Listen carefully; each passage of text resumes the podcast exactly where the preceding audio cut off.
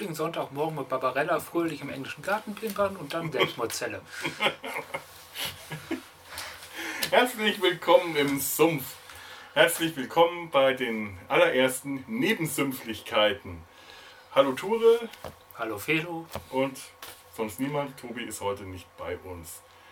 Das wird wahrscheinlich noch häufiger passieren. Der liebe Tobi hat ja noch einen anderen Podcast, den er in aller Bescheidenheit beim letzten Mal gar nicht geplackt hat. Das mache ich jetzt. Das ist die Serienrepublik, bei der ich ja auch recht lange mitgemacht habe. Und äh, da ist er auch immer ziemlich beschäftigt und wird uns dann hin und wieder mal alleine lassen. uns alleine lassen. Geplackt ist das äh, Podcast-Chemie? Das ist Podcast-Sprech. Ja. Man, man plackt andere man plackt. Podcasts. Ich habe einen Podcast geplackt, das heißt, ich erwähne ihn äh, in irgendeiner Form, meistens lobend. Gibt es dann so, so eine Art Kultur, dass man zurückgeplackt wird? Ja, ja. Ich, ich weiß nicht, ob man das replackt oder ja. weggeplackt oder so nennt, aber man kann zurückgeplackt werden. Aber man muss nicht. Es ist keine, keine Frage der Höflichkeit, dann zu sagen, ha, die haben uns erwähnt, wir müssen sie erwähnen. Ja, weiß ich nicht. Ich habe keine Ahnung, ob das ein Zwang ist, ob sich das so äh, als Zwang präsentiert. Keine Ahnung, wir werden es rausfinden. Ja, wir werden es merken. Wir werden es beim nächsten Mal äh, Serienrepublik vielleicht hören. Mal schauen. Andererseits, da der Tobi sich ja dann selber plackt, kann es sein, weil er ja so bescheiden ist, dass er das nicht tut. Aber da sind ja noch andere. Wer weiß, ob, ja. die, so, ob die noch bescheidener sind. Wahrscheinlich okay. sind sie es ja. So, ja. Äh, für die, die am Anfang hier in der schönen Musik, die meine Schwester uns, ich glaube, heute früh noch vom Frühstück schnell aufgenommen hat, zwischen Urlaub und wieder äh, Arbeit gehen müssen und das an einem so wunderschönen Sommertag da draußen. Ähm, wer die, die die Musik gehört haben, am Anfang Barbarella gehört haben, ja, genau darüber werden wir heute reden, über Barbarella. Denn wie ich beim letzten Mal angekündigt habe, ich kann eine Verbindung herstellen zwischen Mesh und Barbarella. Und sie scheint sogar sinnvoll zu sein. Dure ist schon eingeweiht. Ich wollte eigentlich raten lassen, aber äh, nein, und für die, die jetzt äh, noch, äh, noch neu sind, wir, wir, wir haben ja möglicherweise jetzt auch neue Hörer. Wir haben mittlerweile eine zweistellige Hörerschaft. Ähm, ich gehe ja von einer dreistelligen aus, Was? weil die Statistik fängt ja erst, glaube ich, eine Woche nach nachdem wir den ersten Podcast online gestellt haben, an. Boah, toll. Das heißt, davor ist alles möglich. Boah, morgen die Weltherrschaft. Vierstellig. Vierstellig? Definitiv war es vierstellig. Deswegen, deswegen hört es jetzt auch keiner, weil es ja schon alle gehört haben, die gehören, hören sollten. Äh? Oder müssten. Wir sind, wir haben eine Statistik, eine zweistellige Statistik zurzeit. Aber die ist halt nur so gering, weil alle anderen es vor der statistischen Aufzeichnung bereits gehört haben, die Hast du die Statistik wenigstens selber gefälscht? Zwei sind von mir. Ah, okay, dann, dann kann ich sie glauben. Ja, äh, jetzt habe ich schon wieder den Faden verloren.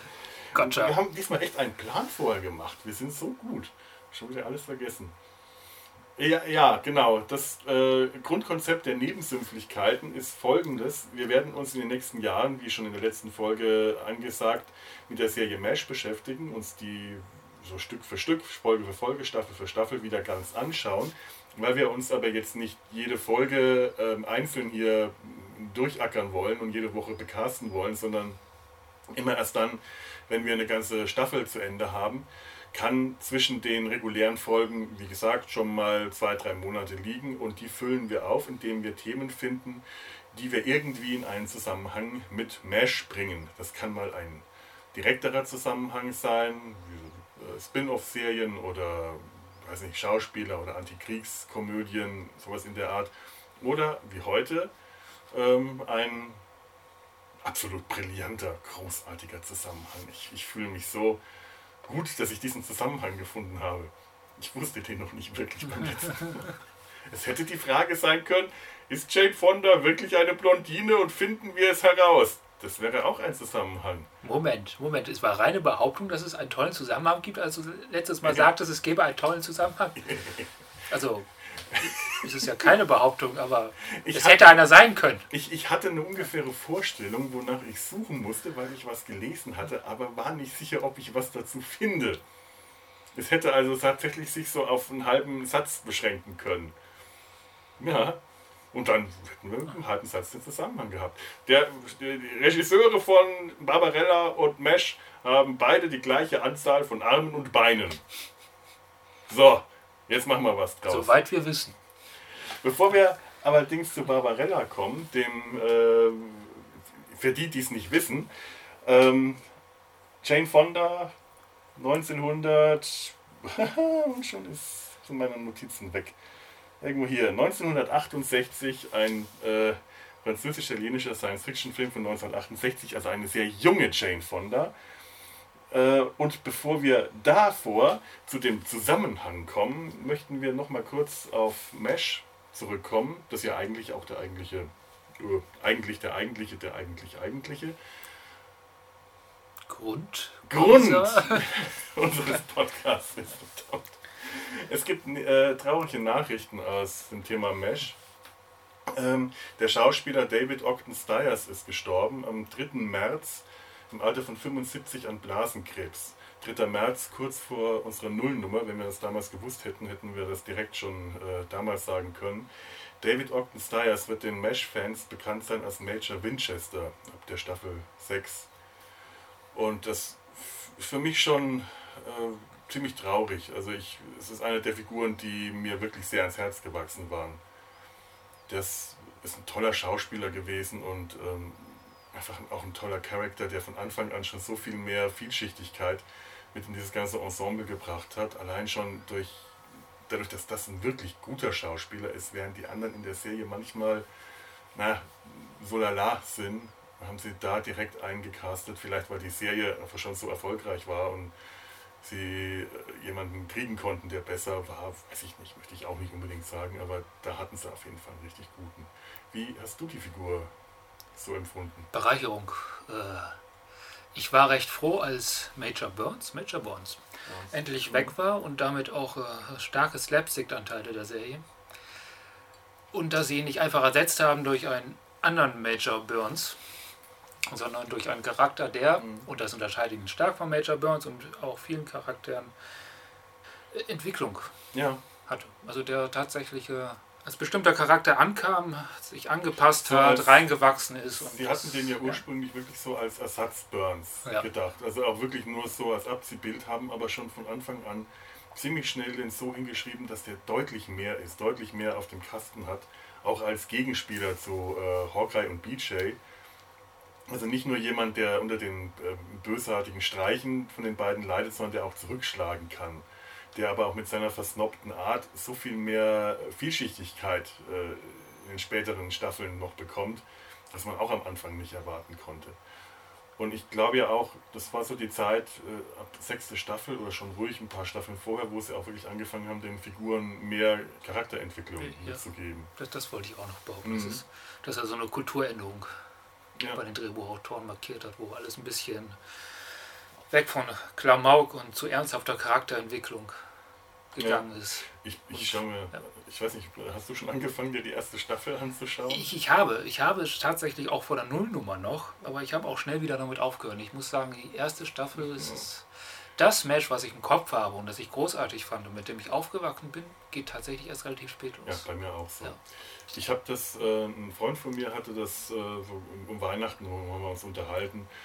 Äh, über den bin ich damals überhaupt zum Mesh gekommen und zwar zum Film, weil er gerne Antikriegsfilme geschaut hatte und ich äh, mich beschwert habe, oh, du mit deinen scheiß Kriegsfilmen. Und dann hat er mir erstmal die Bedeutung und die Wichtigkeit des Wörtchens Anti erklärt, was mir dann doch damals als ich kleiner 17-jähriger Hippie, 16, keine Ahnung wie alt ich damals war, doch äh, die Augen geöffnet hat. Und der meinte, äh, den Film findet er nach wie vor toll, der mag den Film, aber er, mach, er mochte die Serie nie, weil ihm die Serie einfach zu harmlos war.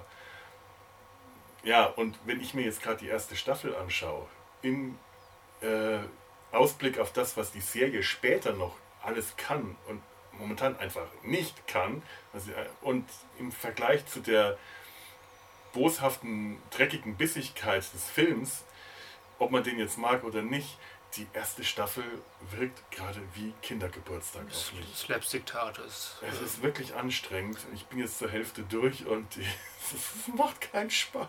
Sitcom war das Wort, was ich gerade die ganze Zeit. Sitcom. Es war eine Slapstick-Sitcom und zwar damals schon, das rauskam, glaube ich, relativ oldschoolig. Also das haben sie schon in den 50ern gemacht. Ja. Es geht schon hart Richtung, aber das. Es wirkt altbacken. Ist jetzt brutal, aber es geht schon hart Richtung Genie, äh, die bezaubernde Genie. Ja, ja. Ja, also es ist wirklich äh, ja, kein, kein, keine innovative Serie in der ersten nee. Staffel. Und ähm, klar, Serien hatten damals nicht das äh, Risiko, sofort abgesetzt zu werden, wenn sie nicht liefen.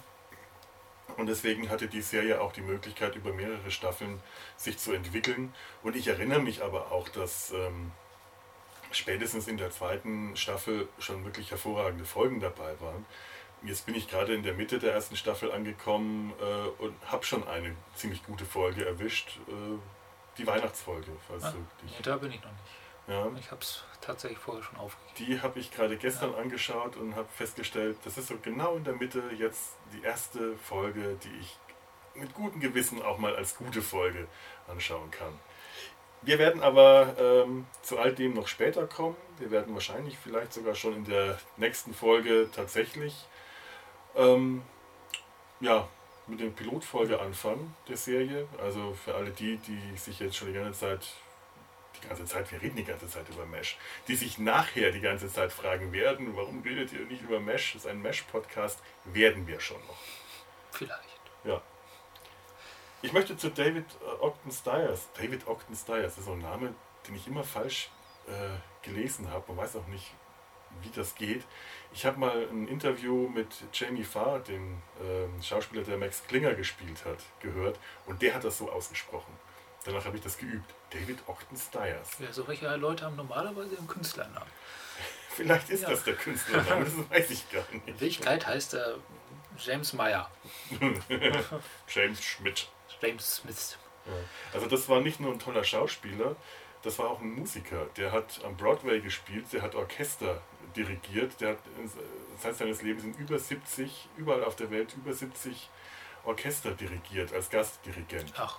Ja, also der Mann hatte nicht nur, nicht nur Major Winchester war musikbegeistert, David Ogden Stiers war auch ein echtes Musiktalent, der war überhaupt gut war so ein chronischer Nebendarsteller, über den man sich dann doch immer gefreut hat, wenn er da war. Ja. Ich meine, so Hauptrollen hat er nicht richtig viele gehabt, aber. Nee, der nee. kam in vielen Nebenrollen in Woody Allen-Filmen, sehr vielen Woody Allen-Filmen ja. kommt er vor.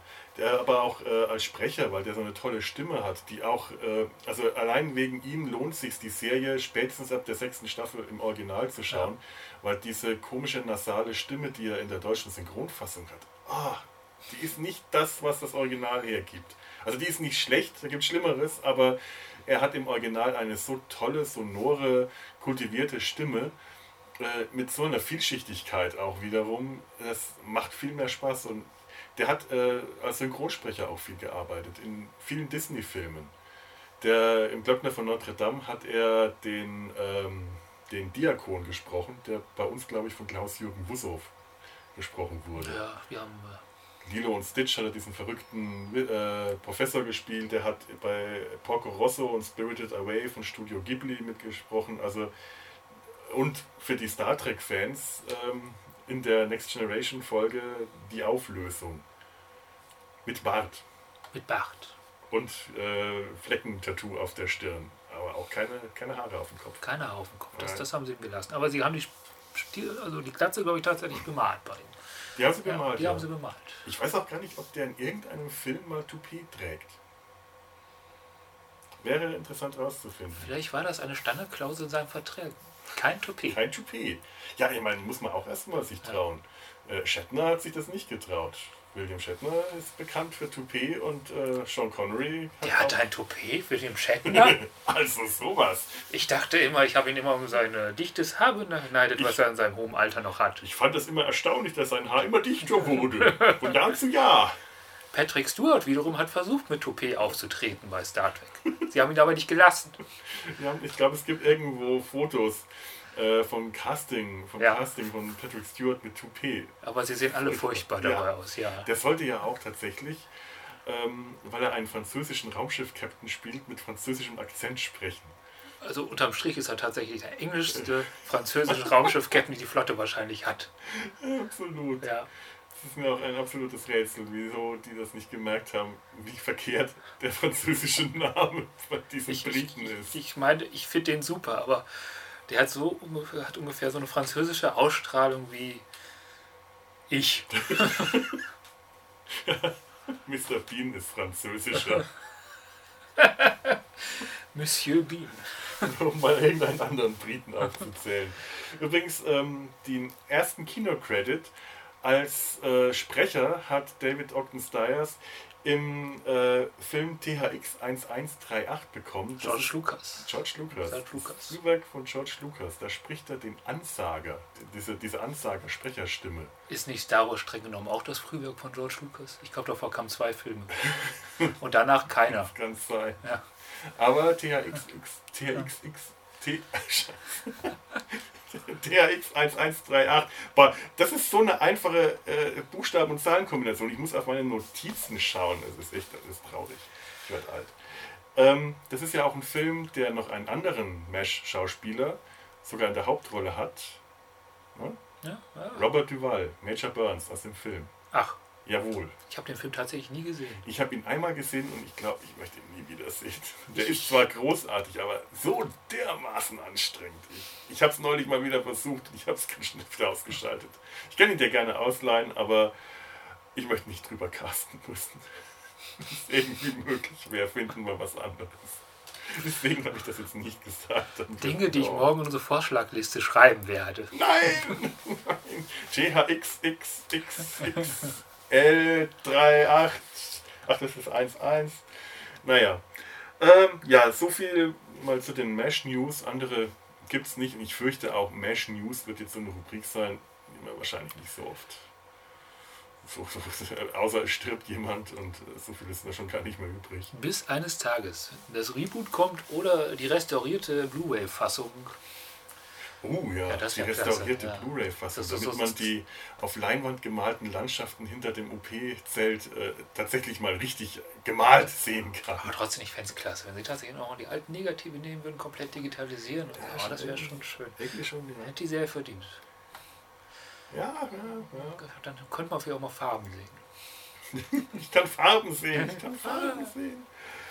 Nee, damit kommen wir ähm, zu was anderem, zum Feedback. Zum einen, dass wir eigentlich keins bekommen haben. Ich habe von meinem kleinen Bruder ein Feedback bekommen, oh. tatsächlich, der meinte, ich dachte, das wäre ein Scherz. Ihr schaut euch jetzt wirklich Mesh an und redet drüber. Ja. Ich habe ein ähnliches Feedback von meinem Vater bekommen, nachdem wir uns die Nullnummer äh, angehört haben, hat er gefragt, und wie viele Staffeln hat diese Serie? Und ich elf. Und wieso hat die elf Staffeln bekommen? Ich dachte, okay, wenn man jetzt nur nach der Nullnummer geht, ist die Frage berechtigt, wieso so eine Scheiße überhaupt. Das, das kam jetzt wirklich so rüber. Wir haben es uns nicht bis ganz zum Ende anhören können. Ich glaube, bis zum Fazit sind wir nicht gekommen. Und da kam eigentlich nur von uns, äh, ja, äh, ja, wie war das? Stockholm-Syndrom, Mobbing und andere unschöne Dinge. Es hat die Stimmung im Auto tatsächlich nicht gehoben. Aber, aber da ging es ja auch um den Film. Ja, eben, das musste ich dann auch erstmal erklären, aber berechtigt fand ich die Frage dann schon. Und, und der Film hat das halt, die Serie nicht. Die Serie nicht, die Serie hat andere Qualitäten. Also das. Ähm, ich habe ich mir, mir ist auch selber aufgefallen, als ich das äh, geschnitten und nochmal angehört habe, dass ich die Frage, warum wir eigentlich einen Podcast über Mesh machen und was uns das so bedeutet hat, das haben wir alle etwas übersprungen. Steht, äh, steht bei uns auf der Website. Ja, eben. Ja. Liest es nach. Nee, ich habe so ein bisschen ähm, im, im, letzten, es hat, ist so eine Fangeschichte. Ich habe gerade keine Lust, mich äh, als begeisterter Fan irgendwie hinzustellen und irgendwas auf meinen Banner zu schreiben. Wenn ich jetzt so Vorschusslorbeeren gebe, das ist die tollste Serie auf der Welt und die hat mein Weltbild und mein Leben und die moralischen Werte beeinflusst, bla bla bla, dann fühle ich mich wie die ganzen Star Trek-Fans, die letztes Jahr ist ja, ja, kein so Orwell, was wir da jetzt schauen. Ne? ich, ich fand das so schrecklich, was da im letzten Jahr abging. Es ist zum ersten Mal seit wirklich langer Zeit, dass ich mich geschämt habe, Star Trek-Fan zu sein. Nicht, weil mir das peinlich war als äh, Teenager war, war, das uncool, sondern weil ich mich wegen der Fans geschämt habe. Das, das Witzige war, dass das Ganze war meiner Meinung nach eben diesen Werten, von denen die ganze Zeit erzählt haben, vollkommen widersprochen. Natürlich. Ja. Natürlich, die Leute haben sich hingestellt, das sind äh, Discovery, das verkörpert nicht die Werte die moralischen Werte von Star Trek und haben sich anschließend im Netz benommen wie offene Hose. Wirklich, so genau das, was sie Discovery vorgeworfen haben, dieses Benehmen haben die an alles selber gezeigt. Das war so dermaßen ätzend. Also wirklich, es waren so Zeiten, da ich kann gar nicht so viel fressen, wie ich kotzen will. Ich muss auch sagen, bei mir hat es dazu geführt, dass ich aus einigen Facebook-Gruppen raus ausgestiegen bin. Ja, ich auch. Weil es mir auf den Senkel ging. Das ist wirklich schlimm. Ja. Nee, so. ich habe keine Lust mehr auf den Kindergarten. Ich will ihn gar nicht mehr mitbekommen. Ja, es ist ja. Kindergarten. Also ich habe äh, auch sehr Gruppen blockiert und bin auch rausgetreten, weil es einfach nicht mehr, es hat keinen Spaß mehr gemacht. Und ich möchte jetzt gerade nicht in dieselbe Falle tappen und das gleiche hier mit Mesh veranstalten, indem ich mich jetzt hinstelle und sagen, also es fühlt sich einfach falsch an. Falsch mit einem ganz großen F. Wenn ich mich jetzt hier hinstelle und sage, Mesh hat diese und diese Werte, das ich, ich, möchte, dass wir das im Laufe des Podcasts äh, ein bisschen rausarbeiten. Was ist an der Serie gut, was ist nicht so gut, was hat uns irgendwo was mitgegeben, was war, was war äh, total daneben, aber jetzt nicht so als von vornherein überglorifiziertes Monument als die Bibel oder sonst irgendwas, das, das will ich einfach nicht. Letztendlich sind es nur Franchises. Ja, das Serien, sind Serien, das sind Filme, das äh, kann, kann auch alles nie so tief gehen, ganz egal wie, wie viel äh, Tiefgang und Gedankengut eine Fernsehserie oder ein Film einem mitgeht, das geben will, das kann nie so wahnsinnig tief gehen. Das geht immer gerade ein bisschen unter die Haut, ein bisschen unter die Oberfläche und das reicht oft auch schon. Wenn es einen Gedanken anregt und ein bisschen was zum Nachdenken mitgibt, hat äh, das schon seinen Zweck erfüllt. Und wenn es dazu noch gut unterhält, äh, ja, dann, dann, ist das doch schön. Und ähm, ja, was, jetzt warten wir mal ab, ob wir äh, bei Mesh vielleicht auch noch in so einen Fankrieg geraten. Wer weiß, wie da die äh, Fangruppen so drauf sind. Stell dir mal vor, wir äh, sagen irgendwas Falsches über Trapper oder BJ und dann kommen wir in die, die dann kommen wir in den, in den Kleinkrieg der, der Trappisten gegen die BJ-Anhänger. Oder äh, Trapper ja, aber ohne Bart, das geht gar nicht. Und BJ mit Bart, das ist ja voll der Abklatsch des Trappers aus dem Film. Und, und dann, dann geht der Krieg los. Ich glaube, das gibt es gar nicht bei Mesh.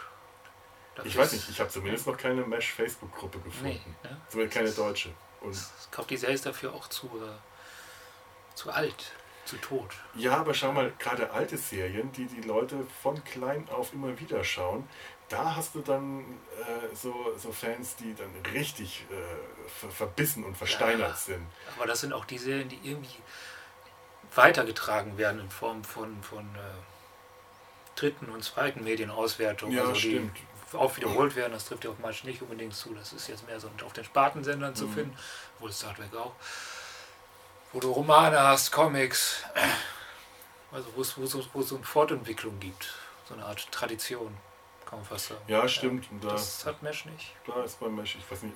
Ich, Oder wenn es das hat, habe ich es verpasst. Ich glaube tatsächlich außer den Romanen, die Richard Hooker geschrieben ja. hat, und das sind wirklich viele, ich habe dann, nachdem Raphael das letztes, beim letzten Mal gesagt hat, auch nochmal gegoogelt, Mesh in, äh, in, in äh, Las Vegas, Mesh in Maine, Mesh in wirklich überall. Ich muss mir doch mal so den einen oder anderen Roman holen. Ich bin jetzt neugierig geworden. Aber wahrscheinlich fange ich mit dem ersten an. Wer am besten. Ähm, das bringt mich jetzt gerade ähm, auf einen schönen Punkt. Raphael, der ähm, im Popschutz-Podcast übrigens auch das Thema Fankriege schon behandelt hat. Wir werden es ähm, mit seinen Kollegen, haben sie da lange drüber gesprochen. Wir werden es in den Show Notes ähm, verlinken und der Raphael hat auch im Podcast Nerdizismus an einer Diskussionsrunde zu eben diesem Thema teilgenommen. Beides sehr empfehlenswert, mhm. kann ich empfehlen. Ähm, der hat mir tatsächlich ein Feedback gegeben und ich möchte hier eine, eine Richtigstellung geben. Ich habe ähm, da etwas falsch dargestellt. Der liebe Raphael ist nämlich nicht, wie ich äh, schnöde äh, vor mich hingesagt habe, ein, ein Muskelkneter, was einem Masseur entspräche, sondern der liebe Raphael ist Physiotherapeut mit einer eigenen Praxis. Das ist ein Unterschied, der, dessen ich mir durchaus auch bewusst bin. Ich möchte das hier richtig stellen, weil ich nämlich selber schon sehr empfindlich sein kann, wenn reagieren kann, wenn mein Beruf irgendwie falsch dargestellt Bist wird. ja auch keine Pixelschubse. Ja, Ja. genau, so, so, so sieht es einfach mal aus. Raphael, ich entschuldige mich in aller Form und du kriegst den versprochenen Martini mit Olive von mir spendiert. Spätestens in Kassel werden wir uns wiedersehen, vielleicht auch eher. Ähm, kann ja auch mal sein, dass wir dich hier nach Köln kommen lassen, wenn wir einen medizinischen Sachverstand für irgendein Thema hier brauchen. Das könnte bei Mesh passieren. Durchaus Ja. möglich. Wie wäre es denn damit? Äh, die Ärzte von Mesh im Vergleich zu den ähm, Ärzten bei Star Trek. Von wem Jetzt, würdet ihr euch lieber? Spontan eine gute Idee. Ganz spontan, habe ich noch nie vorher gehabt. Dr. Idee. Bulaski. Dr. Bulaski mit. Von wem würdet ihr euch eher äh, behandeln lassen? Dr. Pulaski oder Major Burns? Ah, das ist leicht. Okay, das ist leicht. Ja, Ja, Burns. ist- Ich würde gegen Burns schlägt sie alle. ja. Dr. Pulaski oder von we wem möchtet ihr euch nicht operieren, sondern betreuen lassen? Dr. Pulaski oder Major Winchester? Oh, das ist schwierig. Das ist schwierig, Das ist ja? schwierig, ja, ja. Ja. Doch, doch, die, die hätten Ja. was, aber Dr. Polaski würde ich zutrauen, dass sie mir immer noch einen Schnaps vorbeibringt. Major Winchester wiederum äh, hat eine Plattensammlung. Ja, der Ja. wird mir irgend, äh, der, wenn er rausfindet, dass ich Pianist Ja. bin, aber ich bin kein Pianist und ich spiele nur Ukulele, also wird er mir keine Partituren für Mozart oder Brahms vorbeibringen, für die Ukulele. Ja, ja okay, okay. Ähm, ja, wir haben, das war es auch schon an Feedback, was wir bekommen haben. Ähm, das lag jetzt auch daran, dass wir vergessen haben, euch zu sagen, wie ihr uns Feedback geben könnt. Wir haben kein Telefon. Das heißt, wir haben es nicht vergessen natürlich. Wir, haben- wir haben auch keinen Fax, Hey. wir haben keinen Briefkasten. Nein, wir haben natürlich gedacht, boah, ihr seid so schlau, ihr seid so gut, euch muss man das nicht sagen. Ihr wisst schon von alleine, wie das geht.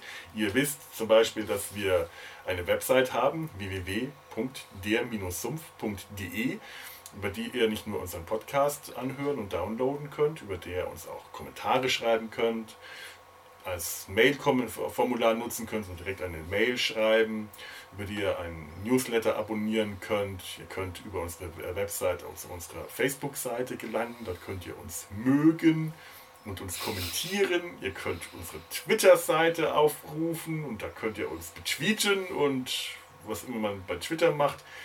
Wenn ihr gut sucht, findet ihr auch die Linkseite zu unserem Account auf iTunes. Und da dürft ihr uns dann 5 Sterne generelle geben. Alle, jede Bewertung unter 5 Sternen wird nicht akzeptiert. Haben wir kein Instagram? Insta.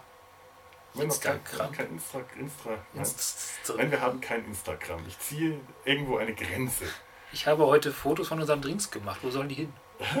Sie kommen auf unsere Seite. Okay. Wir trinken, äh, äh, wir trinken Matmos-Trinks. Es Mach sieht etwas lavalampenmäßig aus. Ja, der Matmos. Ja.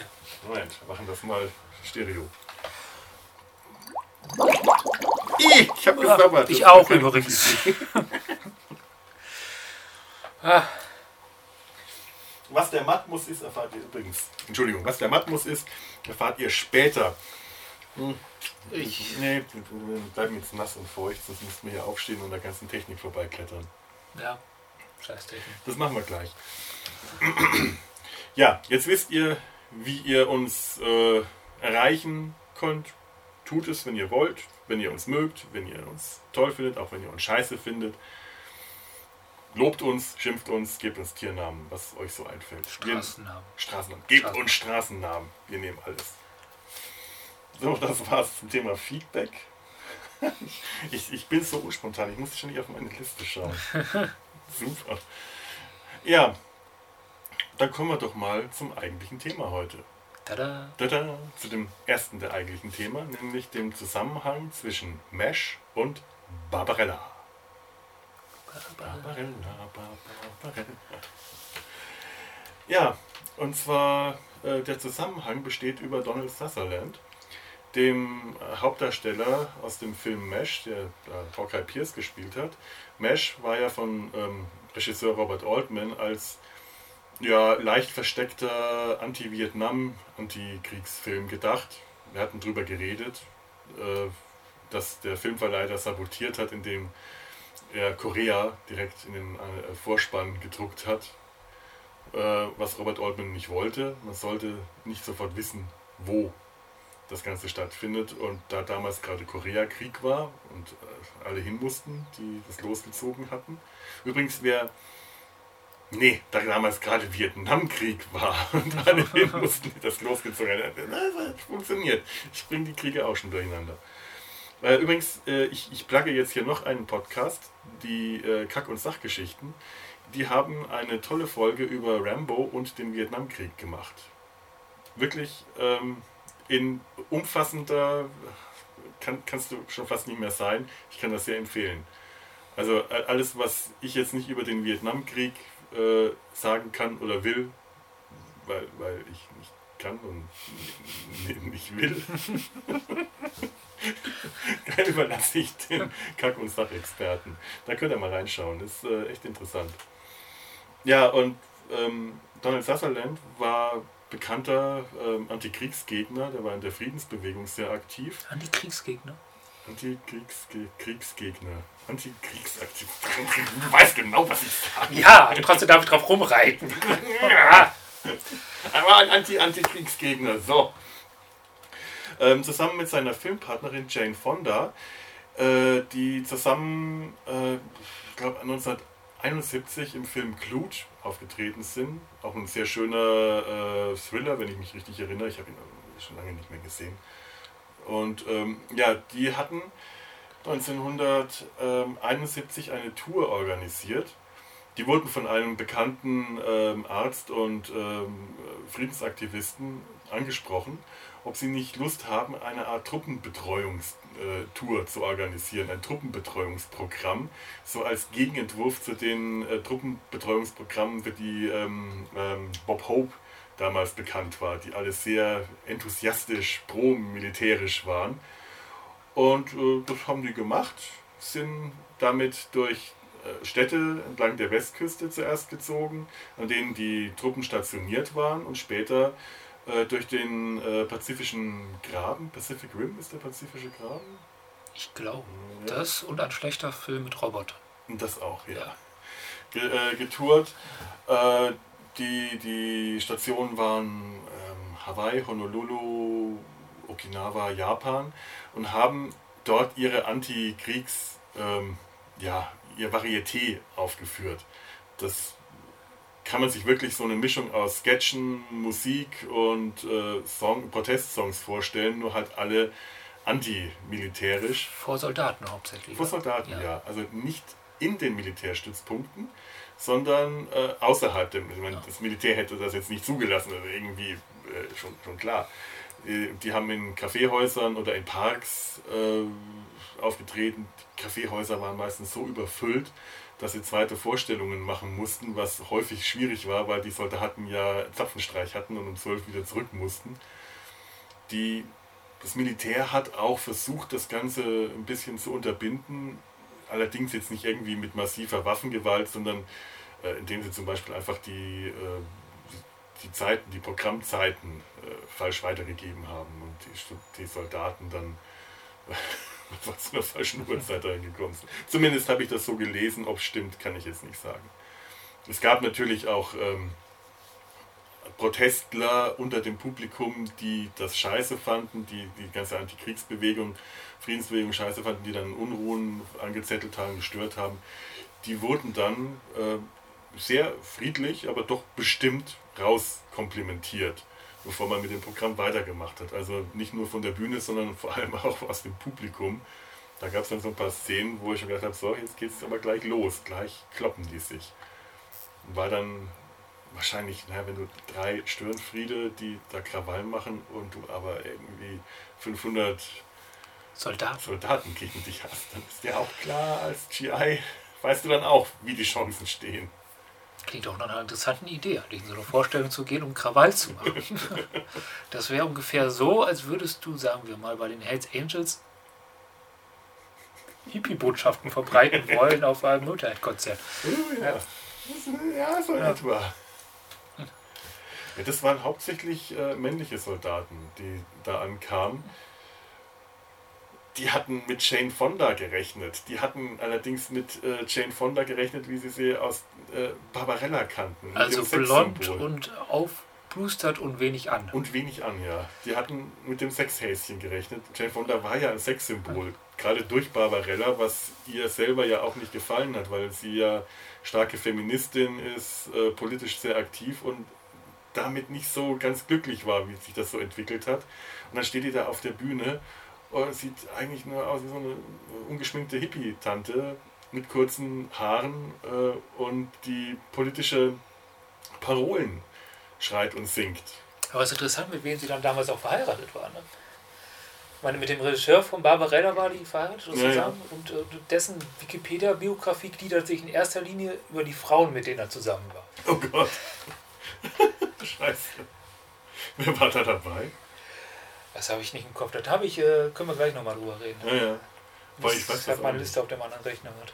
So weit ja. habe ich nämlich auch nicht geschaut, äh, was der Regisseur von Barbarella so gemacht hat, außer Barbarella. Nichts Spannendes. Der, der, der Produzent ist interessanter. Ja, ja ich ja. glaube auch. Der, der, das ist ein Vogel. Der, der Dino de Laurenti. Äh, ja, ähm, ich glaube, wir schauen uns einfach mal kurz hier den Trailer an und ihr dürft ihn euch anhören, äh, wie das so ist. Captain, I have a dream. I have a dream, a big dream, a dream of democracy. That's my dream. And together, together we can help protect the free world. Foxtrot, Tango, Alpha, free the army. Ja, die Show war selber nicht wirklich raffiniert. Es war kein raffinierter, äh, subtiler, bissiger Humor. Das war alles etwas plump kam aber wirklich gut an. So, äh, das, die, das, die Resonanz ist großartig der, gewesen. Der, der Film, ich meine, man, man, man sieht die Leute da auf der Bühne stehen. Wir werden den äh, Link zum Trailer auf YouTube äh, auch in die Show Notes schreiben. Und wenn ihr clever seid, findet ihr auch den Rest irgendwo, wenn es euch interessiert. Es ist mehr Zeitzeugnis, als dass es wirklich spannend ist, muss man ganz ehrlich sagen. Aber es ist schon interessant. Also da, sind, da ist halt nicht nur die Bühnenshow, viele Teile der Bühnenshow äh, in dem Film, in der Dokumentation über, äh, also der, der Film FTA ist die Dokumentation über diese Tour. FTA ähm, ist die Abkürzung für Free the Army oder wie man im Militärjargon damals gesagt hat, Fuck the Army. Fuck the Army. And the Navy. And the Navy. And, and the, the Marines. Force. And the Marines. Foxtrot, Tango, Alpha, pam, pam, pam, pam. Fuck, Fuck the Army. Nein, und ja, es ist schon witzig, die Gestalten da auf der Bühne zu sehen, wenn man äh, so aus, wenn man Barbarella jetzt äh, schon mal Bilder gesehen hat, Jane Fonda als Barbarella und dann sieht man sie so da, kann man sich schon vorstellen, dass die Enttäuschung vieler männlicher Marines wahrscheinlich groß war und dafür, dass sie dann das Programm auch noch, nachdem sie in den USA aufgetreten waren, nochmal verändert haben und sehr viel mehr Themen über äh, Geschlechtergleichstellung und Rassismus mit aufgenommen haben, äh, das wirkt zum Teil auch wirklich trocken. Du siehst dann da äh, so die klassische Aktivistin, die auf der Bühne steht und äh, Ansprachen hält zum Teil. Und denke mir, hm, ob das so gut angekommen ist, aber andererseits die ganze Show muss ja insgesamt witzig gewesen sein und sie haben viele Musiker dabei gehabt, also viele Folksänger, die auch so schöne Lieder gespielt haben. Ich habe mir die, ein paar Titel aufgeschrieben. My Ass is Mine, Genocide, Soldier We Love You, eine sehr, ähm, an, ein sehr anrührendes Lied. Oder I'm Tired of Bastards, Fucking Over Me. Das sind noch Titel, oder? Ja. Nett. Das, da haben wir auch fast wieder die Verbindung zu zum Mesh. ja. ja. Und du siehst halt auch in der äh, Dokumentation nicht nur die Bühnenshow, du siehst viele Interviews mit Soldaten und ähm, ja, auch, auch äh, Originalmaterial aus der Zeit, Slums in den Philippinen und so. Also es ist schon ein Zeitzeugnis. Das lohnt sich durchaus da mal reinzuschauen. Und äh, passt halt wirklich auch zum, zum, zur Antikriegsbotschaft, die Mesh irgendwo zumindest äh, der Film haben sollte. Ob es so rüberkam, weiß ich nicht, aber die, die Serie zumindest ganz stark hatte. Ich muss ganz ehrlich sagen, dass mir die Jane Fonda, die ich im Film da gesehen also FTA, mhm. hat mir jetzt so vom Geschmack besser gefallen als Barbarella. Ja. das ist mehr so mein Typ.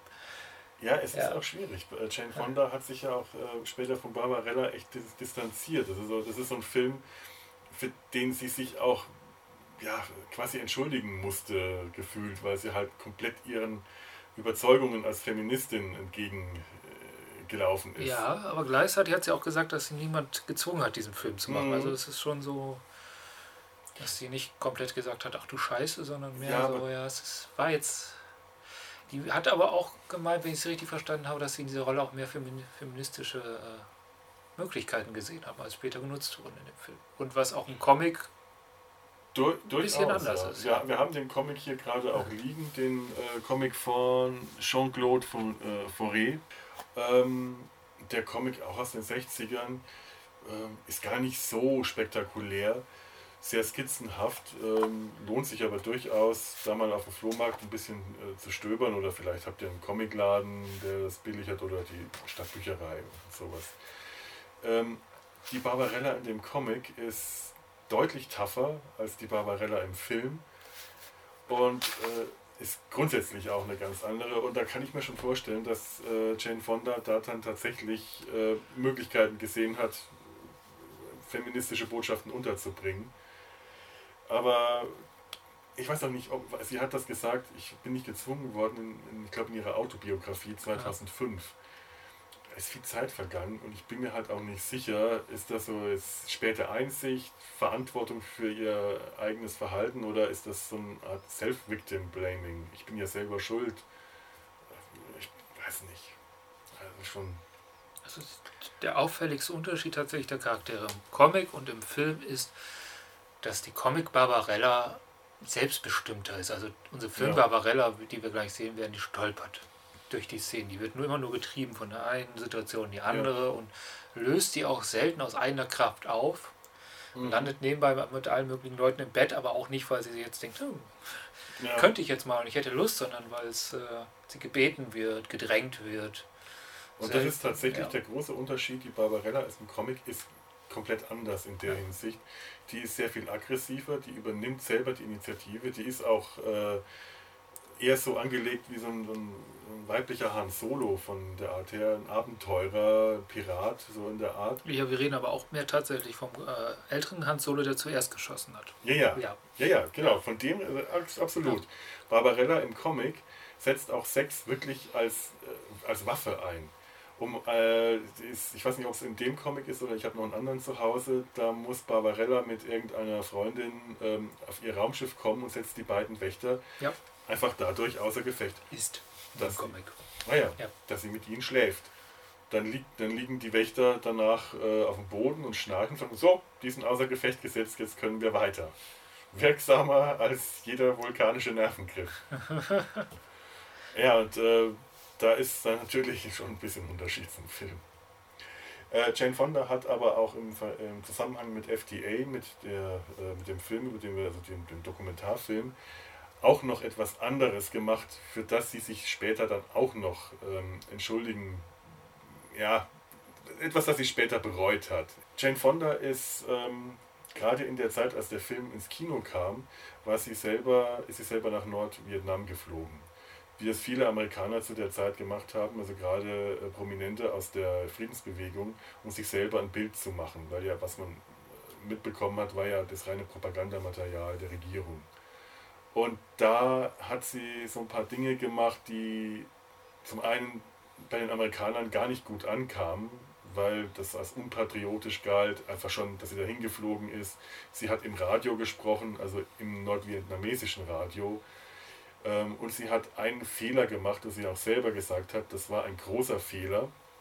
Sie hat sie am Ende dieser, glaube ich, zweiwöchigen Tour ähm, irgendwie dazu gängeln lassen, sich auf einer Luftabwehrwaffe fotografieren zu lassen. Ist also bei dem Versuch, aus der Propagandafall der einen Partei zu entkommen in die Propagandafall der anderen Partei. Sehr wahrscheinlich, ja. ja. Sie sagt selber im Nachhinein, sie weiß nicht genau, ob das so war, ob sie sie ausgetrickst haben, aber auch wieder, wenn sie das gesagt haben, wirft sie ihnen nichts vor. Ich habe da selber die Schuld daran mhm. getragen, ich habe den Fehler begangen. Ähm, auch wieder die Frage, Self-Victim-Blaming mhm. oder Verantwortung fürs eigene Handeln. Ähm, das, das möchte ich jetzt gar nicht hier zynisch meinen, sondern ich, ich, ich stelle durchaus äh, klar, also möchte durchaus unterstellen, das ist tatsächlich Verantwortung für die eigenen Fehler übernehmen. Das kann durchaus sein. Das kommt oft selten genug vor. Es sind ganz gerne mal immer nur die anderen schuld, die haben mich reingelegt. Aber sie ist ähm, auf dieser Luftabwehrwaffe äh, fotografiert worden, wie sie mit äh, da sitzt mit einem Helm auf dem Kopf und freudig applaudiert. Die Situation war eine komplett aus dem Zusammenhang gerissen. Es war eine Abschiedsveranstaltung und äh, die hat mit ihren Gastgebern Lieder gesungen und das wusste nur einfach niemand. Dieses Foto ging rum und hat einfach für unglaublich schlechte Stimmung gesorgt unter den äh, Veteranen, die sich da wirklich verletzt und brüskiert gefühlt haben. Und genau zu der Zeit kam der Film in die Kinos und wurde nach einer Woche wieder entfernt. Die einen sagen, ja, das liegt jetzt wegen äh, an Jane Fonda, die den Spitznamen Hanoi Jane für diese Aktion bekommen. Es liegt an Hanoi Jane. Die anderen sagen, die Regierung hat den Film verschwinden lassen. Verschwörungstheorie. Was stimmt, weiß man bis heute nicht. So. Und das ist jetzt die Verbindung zu Barbarella, zwei Ereignisse, für die sich Jane Fonda später irgendwie nicht so ganz äh, etwas gerade stehen musste. Ja. Schau, schauen wir jetzt den Film. Und jetzt schauen wir den Film. So. Nach all dem politischen Bewusstsein ist jetzt die wichtige Frage, schaffen wir es jetzt, zwei schmutzige alte Männer zu werden und eine nackige junge Papa äh, Jane Fonda anzuschauen? Ich glaube, in uns allen steckt ein schmutziger alter Mann, der nur hervorgeholt werden will. Meiner muss gar nicht hervorgehoben werden. Ich bin ein schmutziger alter Mann. Das ist äußerlich wie innerlich. Das ist überhaupt kein Problem. Hm. So. Hm. Ähm, wie gesagt, wir schauen jetzt Barbarella. Ähm, ihr könnt jetzt die Pause nutzen, auf Pause zu drücken und euch den Film selber anschauen. Ähm, vielleicht habt ihr ihn schon gesehen, vielleicht wollt ihr ihn nachher anschauen. Wenn ihr weiterhören wollt, wir sind in wenigen Sekunden wieder da, dank dem Wunder der Schnitttechnik. Wow. Ja, in der Zwischenzeit. Wir bewegen uns in Time und Space.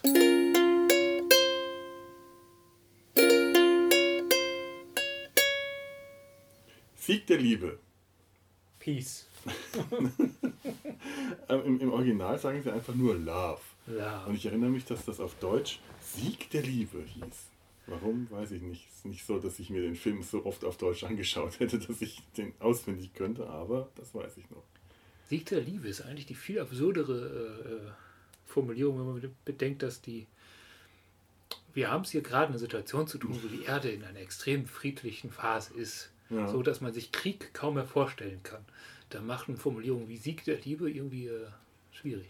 Ja, wenn man ja. sich überlegt, äh, das hat eine Formulierung, die so archaisch ist, dass man sich ja. an die Ursprünge des Wortes Sieg wahrscheinlich überhaupt nicht mehr erinnert. Und Liebe ist so alltags, äh, alltags allgegenwärtig. Dass man sich wahrscheinlich auch gar nicht mehr an die das Bedeutung auch nicht mehr wirklich weiß, was das Beides Floskel. bedeutet. Das ist wie Sauerstoff oder Schwerkraft. Hm? Weißt du, wie das funktioniert? Ich kann mich nicht mal mehr an Chemieunterricht erinnern. Was für Sauerstoff und Schwerkraft? Sauerstoff. Schwerkraft war Physik, wenn ich mich. Äh ja, was funktioniert mit Sauerstoff? Was war, was war die Frage? Äh, scheißegal, wir haben jetzt gerade Barbarella angeschaut und fühlen uns beschwingt. Äh, beschwingt. beschwingt. Und es ist nicht nur der Alkohol. Jawohl, ja. der Matmos. der Matmos! Zur Erinnerung, ja. Moment. Blubber, jetzt ist er schon wieder auf den Boden gesäut. Da ist dein Laptop auf dem Boden. Soll, du solltest das irgendwie. Aber es war äh, sehr äh, lautmalerisch sehr gut dargestellt, was der Matmos ist. Für ja, ich habe ich hab Beschwerde bekommen. Man wüsste nicht, worüber wir reden, wenn wir reden. Und äh, dann müssen wir etwas tun, was ich als Podcast-Hörer immer total dämlich, aber leider auch total notwendig finde. Wir müssen, während wir darüber reden, erklären, worüber wir reden. Weil so als ob wir uns gegenseitig erklären müssen, worüber wir reden, weil wir zu doof sind, das selber zu wissen. Aber die Zuhörer wissen es unter Umständen tatsächlich nicht. Wir also, müssen also not planen. Nerd, Nerdplaning. Nerdplaning. Oh ja. ja. Nerdplaning. Heißt das jetzt, wir planen als Nerds oder wir, play, wir planen den Nerds? Das ist eine gute Frage. Wir x-planen ja. den Nerds. Ja. Wir erklären allen. Wir machen einfach mal. Ja. Wir planen einfach mal Nerd. Äh, der Matmos, das ist die Essenz des Bösen. Ist das richtig so? Ja. Die unter der Stadt Sogo blubbert. Es ist Ein intelligenter See. Ein intelligenter, lebendiger See, der sich von bösen Gedanken und Taten ernährt. So ist das, ja. du hast aufgepasst. Ja. Und es sieht aus wie eine einzige riesige Lavalampenflüssigkeit. Wobei ich noch ergänzend dazu sagen muss, dass das ganze Universum aussieht wie eine einzige riesige Lavalampenflüssigkeit. Das Weltall, das ja. ist toll. Das Weltall sieht aus wie Glibberschleim mit Blasen drin. Ein wunderschönes Weltall. Ja. Hat man vorher und nachher nie wieder so schön gesehen, zumindest nicht als Weltall. Wer braucht schon ein realistisches Weltall, wenn man sowas haben kann? Ich glaube, das war zeitgeistig. 2001 hatte auch so seine Momente, wo es so aussah. Ja, aber nicht, wenn es realistisch ist. Nein, das waren die betont psychedelischen. Vielleicht, vielleicht ist das eine Paralleldimension, die äh, in der Übergangsdimension bei 2000. Ja, diese, jetzt sind wir wieder an dem Punkt, kann weiß keiner mehr, worüber wir reden. Ja, stimmt. 2001, Stanley Kubrick, irgendwie auch aus der Zeit, großartiger Science-Fiction-Film, bahnbrechend. Äh, Oh, mir fällt jetzt gerade nichts dazu ein. Egal, wir waren eh bei Barbarella. Ist, 2001 äh, ist so ein Film, den schaue ich alle zehn Jahre einmal an. Bin am Schluss total geschafft, weil es einerseits ein toller Film ist, andererseits ein unglaublich anstrengender Film. Und öfter als alle zehn Jahre einmal schaffe ich den auch nicht. Aber komischerweise, genau alle zehn Jahre habe ich dann wieder Bock drauf. Das ist wohl dein innerer Rhythmus. Ja, ich finde auch. Ich bin ein sehr, ich, ich führe ein regelmäßiges Leben. Zehn Jahre 2001, egal. Aber die Aussage kann man, glaube ich, auch eins zu eins auf Barbarella, auch wenn aus ganz anderen Gründen übertragen. Der Film macht einen fertig. Er ist anstrengend, er ist saudämlich und großartig. er macht unglaublich Spaß, ja. der Film, aber es ist wirklich so ein Film, äh, da, danach ist man schon ein bisschen geschafft. Die Handlung ist irgendwie ziemlich Panne die, wir, wir haben hat vorhin den Comic erwähnt. Ich habe den hier auch mit dabei und wir haben uns den vorher auch alle beide mal durchgeblättert. Die Handlung des Films, ja, Ture zeigt ihn gerade schön in die Runde, in die Mikros. Ihr könnt ihn alle nicht sehen. Gut, dass ich den Comic mitgebracht habe. Scheiße, wir haben so viel Matmos getrunken. Das ist, das ist nicht Matmos, den wir getrunken haben, es ist einfach nur, den wir gesehen haben. Da muss man jetzt mal wieder zurechtkommen, das ist so ein Scheiß. Ja, wir werden versuchen, etwas Ordnung reinzubringen. Vielleicht versuchen wir tatsächlich mal den Film nachzuerzählen. Okay. Äh, im, Im besten Fall werden wir grandios daran scheitern, im Normalfall werden wir einfach nur scheitern. Und ihr solltet euch den Film einfach anschauen. Ich weiß nicht, ob der irgendwo gestreamt wird, aber in der DVD, als DVD kann er nicht so teuer sein. Stadtbibliothek. Zumindest für die Kölner, die Stadtbibliothek hat. Das ist eh so eine gute ja. Adresse. Ich, äh, das, das ist ganz vielen Leuten nicht mehr klar, was so eine Bibliothek eigentlich alles kann. Also inzwischen, die Kölner Stadtbibliothek ist eine Videothek, ist eine CD-Thek, also Audiothek und noch nebenbei eine Bibliothek und man kann da, die haben 3D-Drucker. Die haben 3D-Drucker, oh ja. Und die haben eine großartige Comic-Abteilung die wirklich was kann. Und man kann da seine Schallplatten digitalisieren lassen. Oh ja, das habe ich auch mal gemacht. Ja. Äh, was habe ich denn? Eine Schallplatte von der Sesamstraße. Aber man darf nicht vergessen, dass es in Köln immer noch eine großartige Bibliothek gibt, die Traumatik. Stimmt. Die haben meist den ganzen Rest, den die Stadtbib nicht hat. Die gibt es aber auch schon ewig. Als ich hierher gezogen bin, gab es die auch schon und war auch schon legendär. Ist aber fast pleite gegangen letztes Jahr. Ja, das, das ja. kann ich mir sehr gut vorstellen. Also, äh, dass es überhaupt noch eine Videothek gibt, irgendwo auf die, äh, in diesem Land. Da muss, wo wir gerade so schön am Abschweifen, muss ich da ja. auch tatsächlich mal was loswerden. Politische Agenten, die dringend notwendig sind, die aber keiner äh, anfängt, ich auch nicht. Videotheken sollten behandelt werden wie Archive und dementsprechend unterstützt werden, weil genau das sind sie. Ja, stimmt. Ja. Wie Museen. Ja, ich, ja, stimmt. Es geht einfach so unglaublich viel verloren, weil nicht alles wird irgendwie gestreamt. Nicht jeder Film ist noch, ist noch verfügbar, aber ganz viele Filme sind auf Video und auf DVD rausgekommen. Auch längst nicht alles. Aber das ist mittlerweile weg. Ja. Es gibt immer wieder Sachen, die man im Netz einfach nicht mehr findet. Nee, weil sie nicht weitergetragen werden. Ja. Genauso wie Sachen, die es auch nie von Video auf DVD geschafft haben. Die sind auch weg. Ja. Das ist alles weg. Und das, das findet man halt noch in diesen kleinen Videotheken, die haben das zum Teil noch. Mhm. Und das wird mit denen verschwinden. Ja, sehr schade. Deswegen müsste man sie eigentlich als kulturelle Speichereinrichtung behandeln und stützen. Also auch staatlicherseits. Ja, tatsächlich. Ja. Das wäre wirklich ähm, gar nicht so dumm. Das wäre wirklich ziemlich sinnvoll. Ich unterstütze das mal, den Antrag. Ja. So, Sieg der Liebe. Sieg der Liebe. Film zusammenfassen, ja. Wie kann man den am besten zusammenfassen? Fangen wir doch mal direkt mit dem Striptease an. Wir waren schmutzige alte Männer und haben uns direkt gefreut, dass sich vor uns eine junge Frau ausgezogen hat. Ja. Das ist der Anfang des Films. Und das gekonnt. Und wie? In CGI-freier Schwerelos Schwerelosigkeit. Also wir, wir, äh, der Film fängt an im Weltraum. Man sieht von außen das Raumschiff von Barbarella, das aussieht wie so eine wellenförmige, wie so ein Gitarrengriff, Kopf, so, auch nicht. Also ganz komische Wellenform mit drei großen Blasen, Bubbeln. Ich kann es nicht beschreiben. Also bei diesem, äh, ich, ich hätte es zeichnen sollen, aber bei der Beschreibung dieses Schiffs, äh, das wird wahrscheinlich jetzt bei diesem Film eh noch recht häufig passieren. Bei der Beschreibung dessen, was wir gesehen haben, werden mir ganz häufig die Worte fehlen, weil das sehr psychedelische Farben, Formen und äh, Bildkompositionen sind, die wirklich enorm toll und fantasievoll aussehen, die aber sehr schwer in Worten wiederzugeben sind, weil das einfach eine Bildsprache auch ist, die äh, heute so gar nicht gar nicht mehr zugänglich oder nicht mehr üblich ist. Man, man ist das nicht mehr gewohnt. Vielleicht, vielleicht auch nicht. Gott, ich der muss. Ich fange schon wieder an zu schwafeln. Ture, sag mal was. Wenn ich anfange zu schwafeln, musst du mich unterbrechen. Felix, du schwafelst ja auf damit. Danke. Gut. Hat's geklappt? ja, weiß nicht. Möglich. Nee, die Ausstattung ist großartig von dem Film. Das ist eine der Stärken. Also, ich fange. Ich, fang mal, ich erzähle mal die Geschichte. Die ist eigentlich ganz schnell. Äh, äh, junge Frau in Raumschiff wird von der Erdpräsidenten ange angerufen, nachdem sie sich ein Raumschiff ausgezogen hat. Ich, also nicht umgezogen, sondern später nackt dasteht. Mhm. Wird darauf hingewiesen, dass sie sich nicht anziehen brauchen, weil es nur ein Staatsgespräch ist. Und kriegt den Auftrag, einen äh, wichtigen Wissenschaftler wieder einzusammeln. Es ist ein Video, äh, äh, Videoanruf. Ja, ein Videoanruf. Ja. Und der Präsident schaut ja auch nicht in die Augen. Sondern er schaut tiefer. Es ist deutlich, wo der hinschaut, während sie vor dem Ding steht. Also dafür, dass ihm das egal ist, hat der Mann einen sehr, sehr zielgerichteten Blick. Vielleicht schielt er? Nach unten? Ja, vielleicht hat, stehen da unten seine Untertitel, die, die, die äh, Textkarten, die er lesen muss. Wer weiß. Präsidenten, ne? Ja. Was kann man von denen schon erwarten? Wahrscheinlich twittert er die ganze Zeit. Auf jeden Fall, sie muss diesen wissenschaftlich Wissenschaftler, der übrigens nach einer berühmten 80er-Jahre-Band benannt ist, in den ander, 60ern schon. Andersrum. Ah ja, Zeit und Raum. Ja, ja, ja okay. Time und Space. Duane Duane, sie muss ihn dringend einsammeln, weil er waffenfähige Forschung betrieben hat. Und das geht gar nicht in einer seit Jahrhunderten friedlichen Welt. Die Waffen sind nicht mehr erwünscht. Waffen existieren auch nur noch im Museum. Ein Museum für Konflikte. Schöner Name übrigens. Museum für Konflikte, ja, stimmt. Ja, sie wird losgeschickt, soll ihn einsammeln, stürzt auf einen Planeten ab.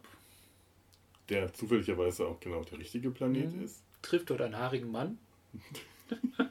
Nein, trifft erst zwei kleine Kinder, die sie betäuben mit einem Schneeball, in dem ein Diamant eingewickelt ist. Das ist schon. Oh, es tut weh, so ein Diamanten an den Kopf bekommen. Dann liegt man auch schon mal bewusstlos da, wird auf ein eine Art äh, Wasserski, äh, Eisski gespannt. Da steht sie dann auch wieder, scheint sich schnell erholt zu haben. Tut auch nicht viel, um da zu entkommen. Das sind zwei Kinder und naja, wir hatten ja schon darüber geredet, dass Barbarella äh, nicht gerade sehr selbstbestimmt ist in diesem ganzen Film. Die ist nicht doof. Man merkt äh, Barbarella an, dass das eigentlich eine intelligente Person ist. Äh, aber sie ist so komplett willenlos. Ich glaube, es liegt tatsächlich daran, dass sie aus einer vollkommen konfliktfreien Welt kommt und nicht damit rechnet, dass Leute sie ihr was Böses wollen. Es ist, es ist ein ja, ausgeprägtes kann... Urvertrauen, was wir dort beobachten dürfen.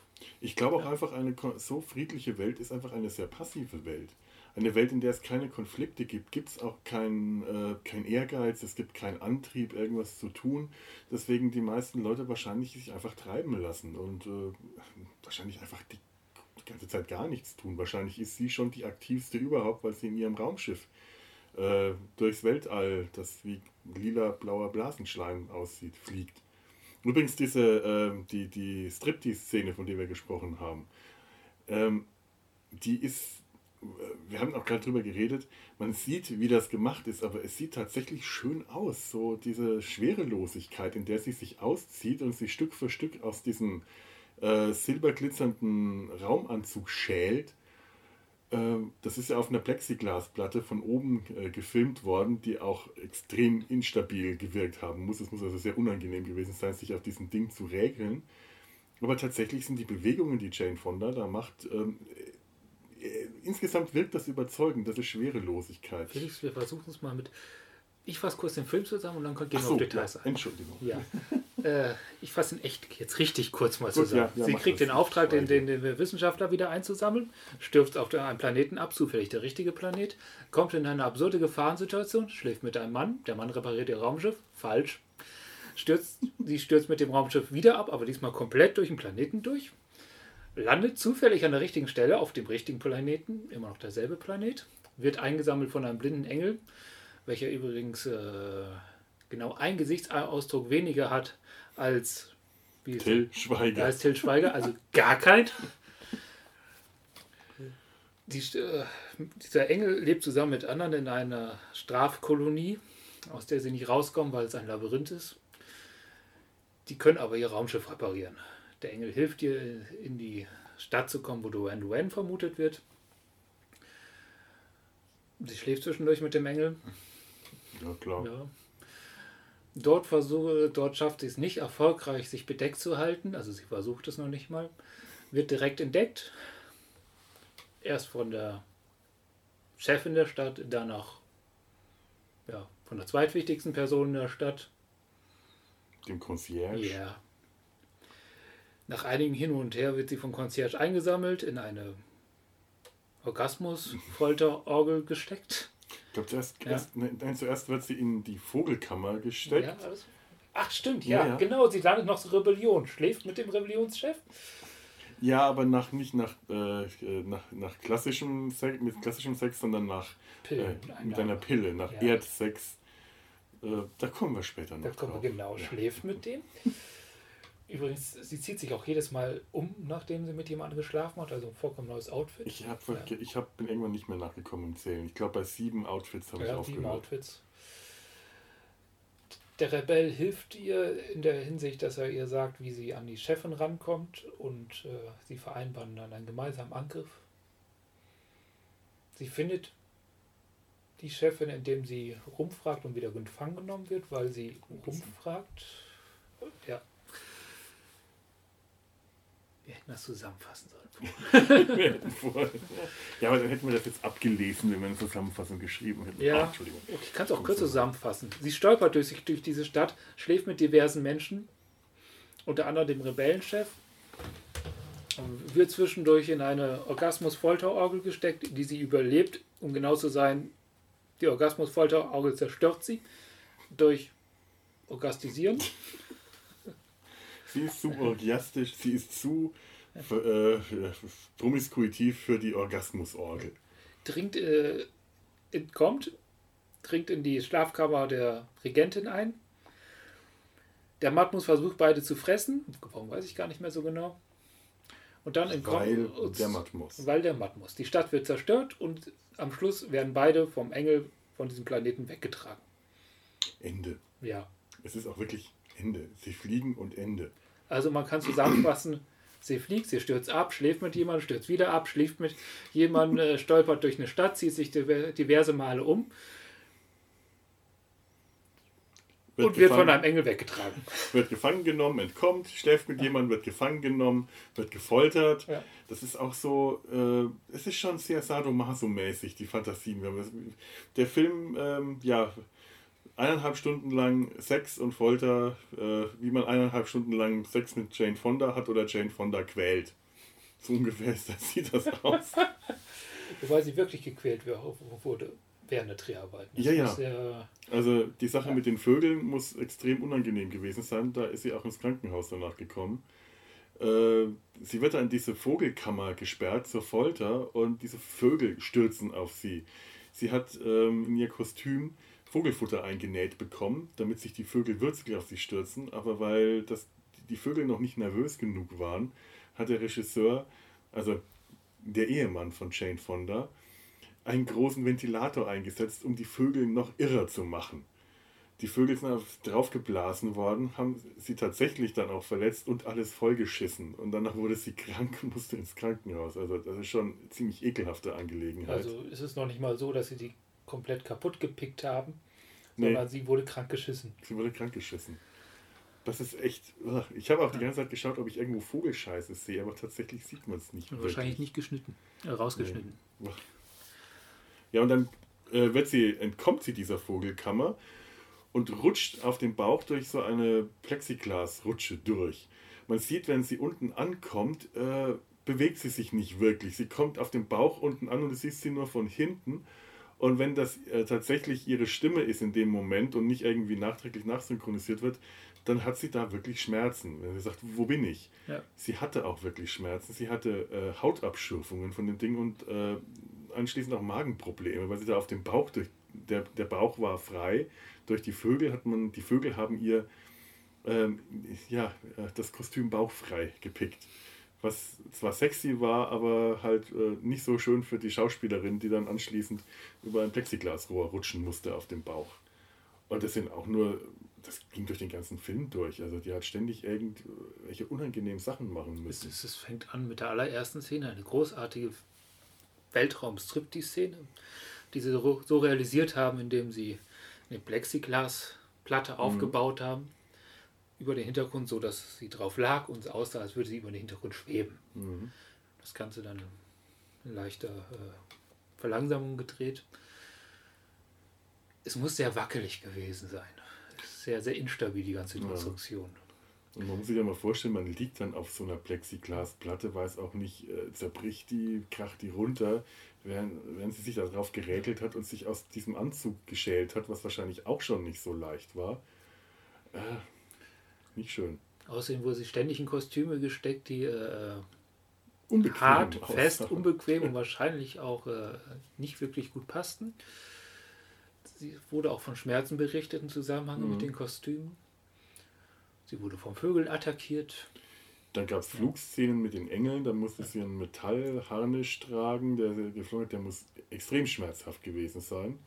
Das kenne ich aber auch aus anderen Berichten, aus anderen Filmen und Serien, also so Flugszenen, wo die Schauspieler in so ein Gerüst gespannt werden, die sind wirklich schmerzhaft. Und das ist vor allem, äh, sitzt dieser Harnisch meistens zwischen den Beinen, also das ist wirklich unangenehm. Ich glaube, es gibt auch einfach eine lange Geschichte von Frauen, die in unangenehmen, engen Kostümen gesteckt wurden. Siehe der zweite Batman-Film von Tim Burton, ja. wo die äh, Catwoman-Darstellerin Michelle Pfeiffer, mhm. Michelle Pfeiffer ja, berichtete, dass sie ständig eigentlich kurz vorm Sauerstoffmangel-Kollaps war, weil sie nie, dem so in Kostüm nicht atmen konnte. Das kann ich mir vorstellen. Ja, ja, ja aber ich meine, äh, das muss ohnehin extrem unangenehm gewesen sein, diesen ganzen Latex-Kostümen. Überhaupt äh, die, diese ganzen Superheldenfilme mit den Latex-Kostümen, man sieht die, aber man, man muss das Gott sei Dank nicht riechen. Äh, in Watchmen, die Schauspielerin, die Silk Spectre gespielt hat, äh, hat ja dieses äh, extrem sexy, durchsichtige, gelbe Nichts an. Und das ist auch aus Latex. Und die hat gemeint, wenn sie das ausgezogen hat, das roch wie ein benutztes Kondom. ich glaube, ich werde in meinem Leben keinen Latex-Fetisch mehr entwickeln. Nee. Das habe ich mir dann in dem Moment auch gedacht. Wer will denn sowas riechen? Gibt Leute. Es gibt, ja, es gibt, ja. Äh, es gibt alle Leute. Das ist eine alte Weisheit. Wo waren wir? Gequälte Hauptdarstellerin. Gequälte Hauptdarstellerin. Ja, also es gibt von dem Film verschiedene Schnittversionen, äh, verschiedene ja, Versionen, je nach Land, in dem der Film ähm, ausgestrahlt wurde, gibt es Versionen mit unterschiedlichen Graden an Nacktheit.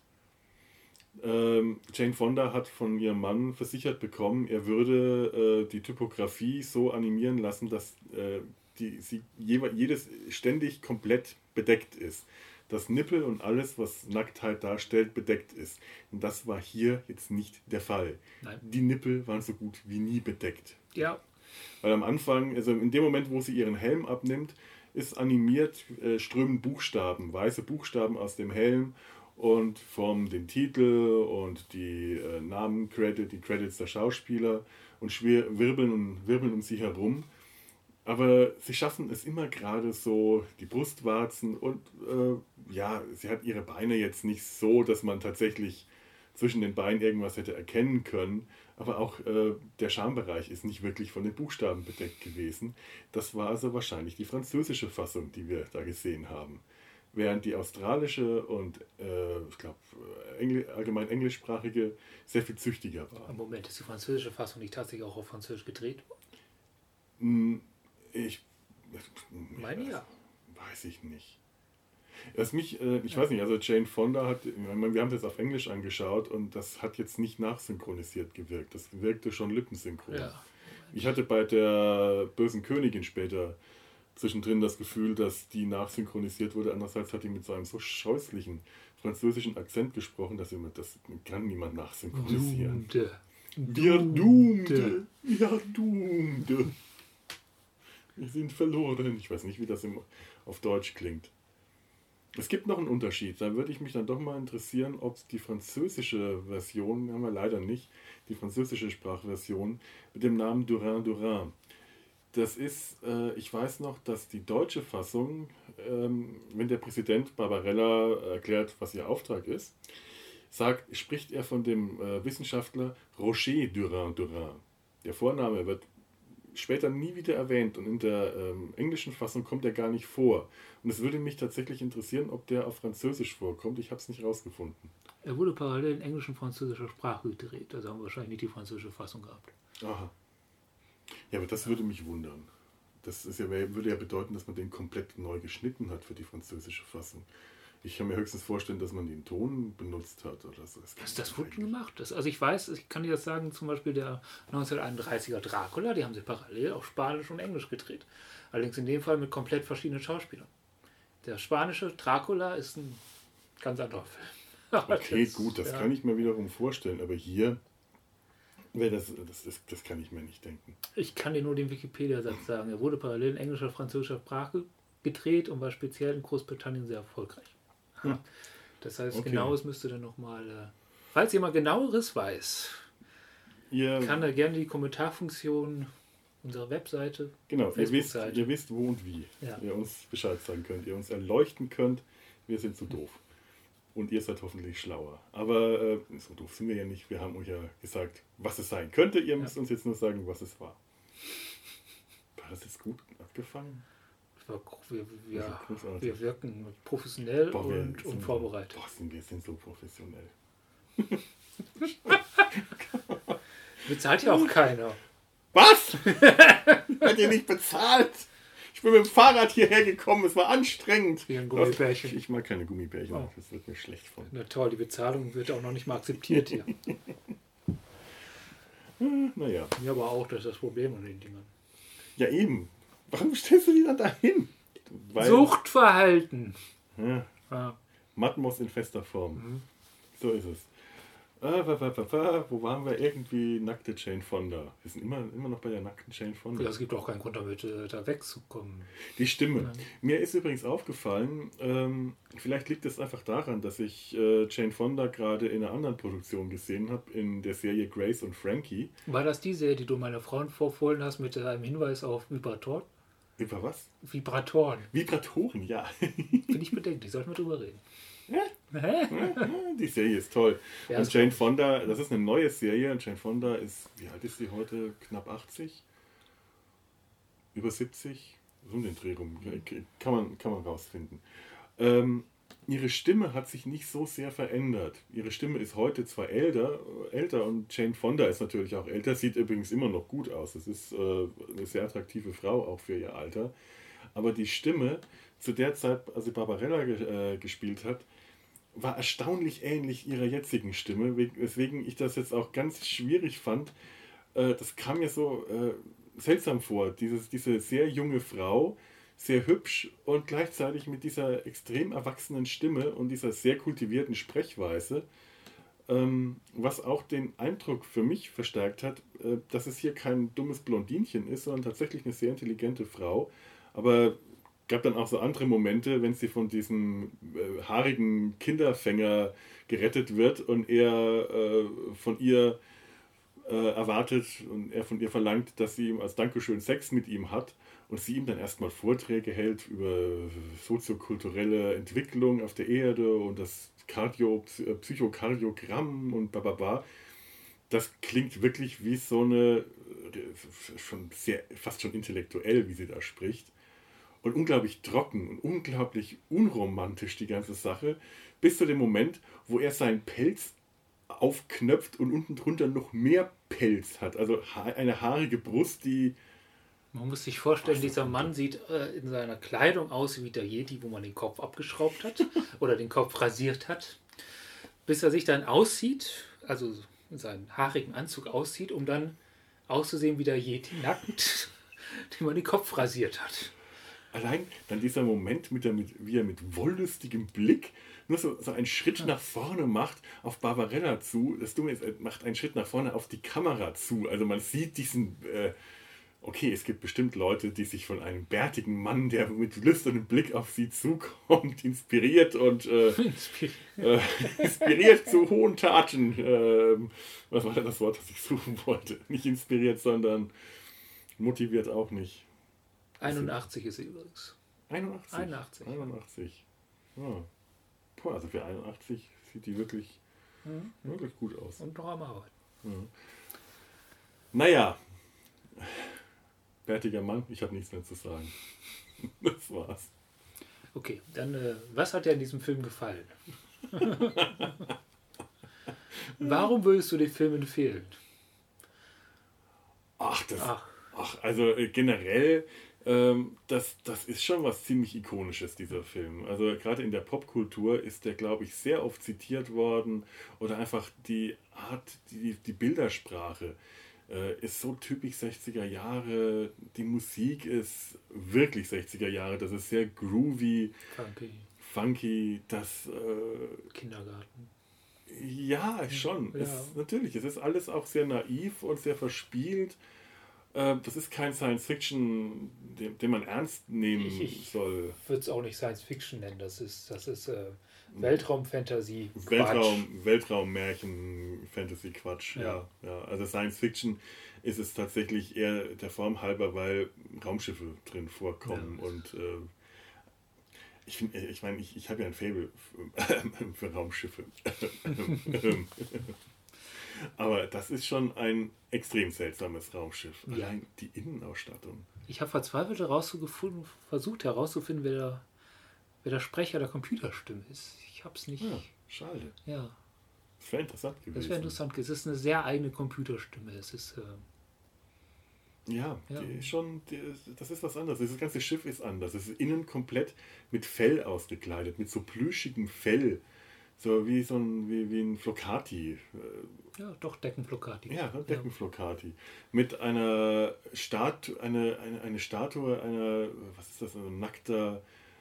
Eine teilbarbusige Frau. Ja, ja, die einen, einen Mond auf dem Arm hält. Wenn der Präsident in eine Übertragung kommt, also der Präsident anruft zum Beispiel, dann wird, dann fährt der Arm, bewegt sich der Arm und der Mond wird ausgefahren, um die Übertragung zu starten. Der Computer ist hinter so einer Art Glitzervorhang, äh, Panelen, Dings, das sich äh, in lauter kleinen Paneelen im Takt der Sprache bewegt und leuchtet.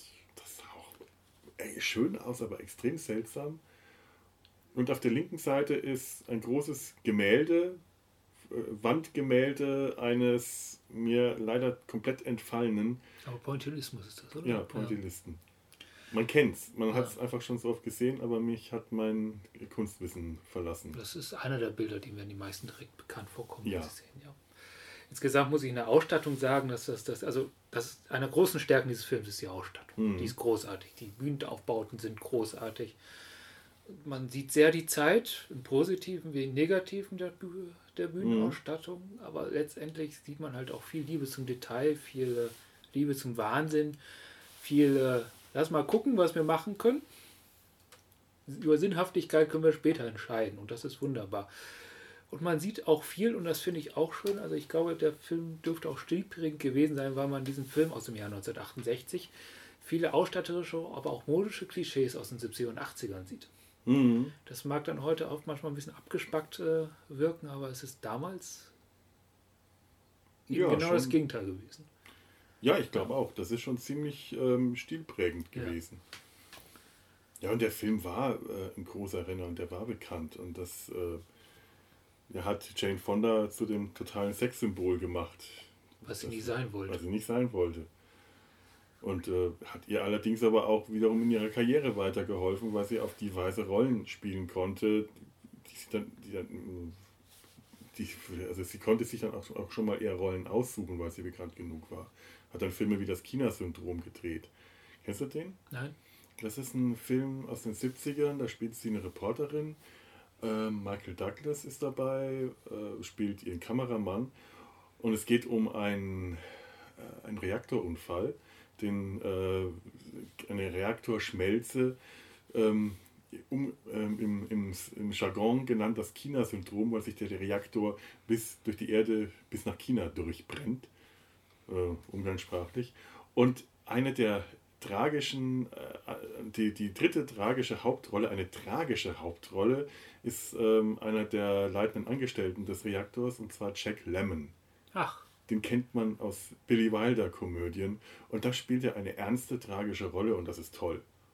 Jack Lemmon war doch auch äh, einer von den, die zwei. Äh, nee, nein, nein, nein, nein, nein, nein, nein, das ist Tony Curtis und äh, den, den, hat man aus, ähm, der hat mit Jack Lemmon zusammen, bah, bah, bah, ähm, Some Like It Hot. Bin auch gerade beim. War das Some Like It Hot? Manche mögen es heiß. Äh. Jack Lemmon ähm, ist äh, am bekanntesten mit Walter Matthau zusammen. Ja, das habe ich, das meinte ja. ich. Das, das suche ich auch gerade. Da habe ich ihn auch immer, immer komplett äh, verortet. Ein ungewöhnliches Paar? Irgend sowas auf Deutsch. Die Odd Couple äh, ja. auf Englisch. Den Film, den wir damals als Kinder immer wieder gesehen haben, ist ein ziemlich später Film von Billy Wilder gewesen. Und nicht mal ein besonders guter, auch eine, ein Remake eines französischen Films, des Films Die, Film, Die Filzlaus mit Lino Ventura als Killer. Und das ist ein Remake, Buddy Buddy, auch von Billy Wilder Regie geführt, in der spielt ähm, Walter Matthau den Auftragskiller, herrlich, und Jack Lemmon einen bekloppten Selbstmörder, der sich im äh, Nebenzimmer umbringen will, weil seine Frau ihn nicht zurücknimmt und damit den Auftragskiller bei der Arbeit stört. In einer absolut grandiosen Nebenrolle ähm, Klaus Kinski als ostdeutscher Sexarzt in einer kalifornischen Sexklinik. Es ist ein Film, der ist so herrlich, zum Brüllen komisch, aber man muss den auch tatsächlich in der Synchronfassung schauen. Georg Tomolla und äh, Wolfgang Völz. Wolfgang Völz ist einfach für mich die Stimme von äh, Walter Matthau, ganz egal wie toll der auch im Original klingen kann. Ich fand den zum Beispiel, ich schweife jetzt gerade echt extrem. Ein bisschen, ja, ja. Ähm, hast du mal Piraten gesehen von Roman Polanski? Nein, auch nicht. Oh, das ist ein toller, Gott, toller Piratenfilm. Ich komme filmisch ungebildet vor, das kommt mir selten. das ist allerdings mal selten. Das, muss ich mir merken, den Tag.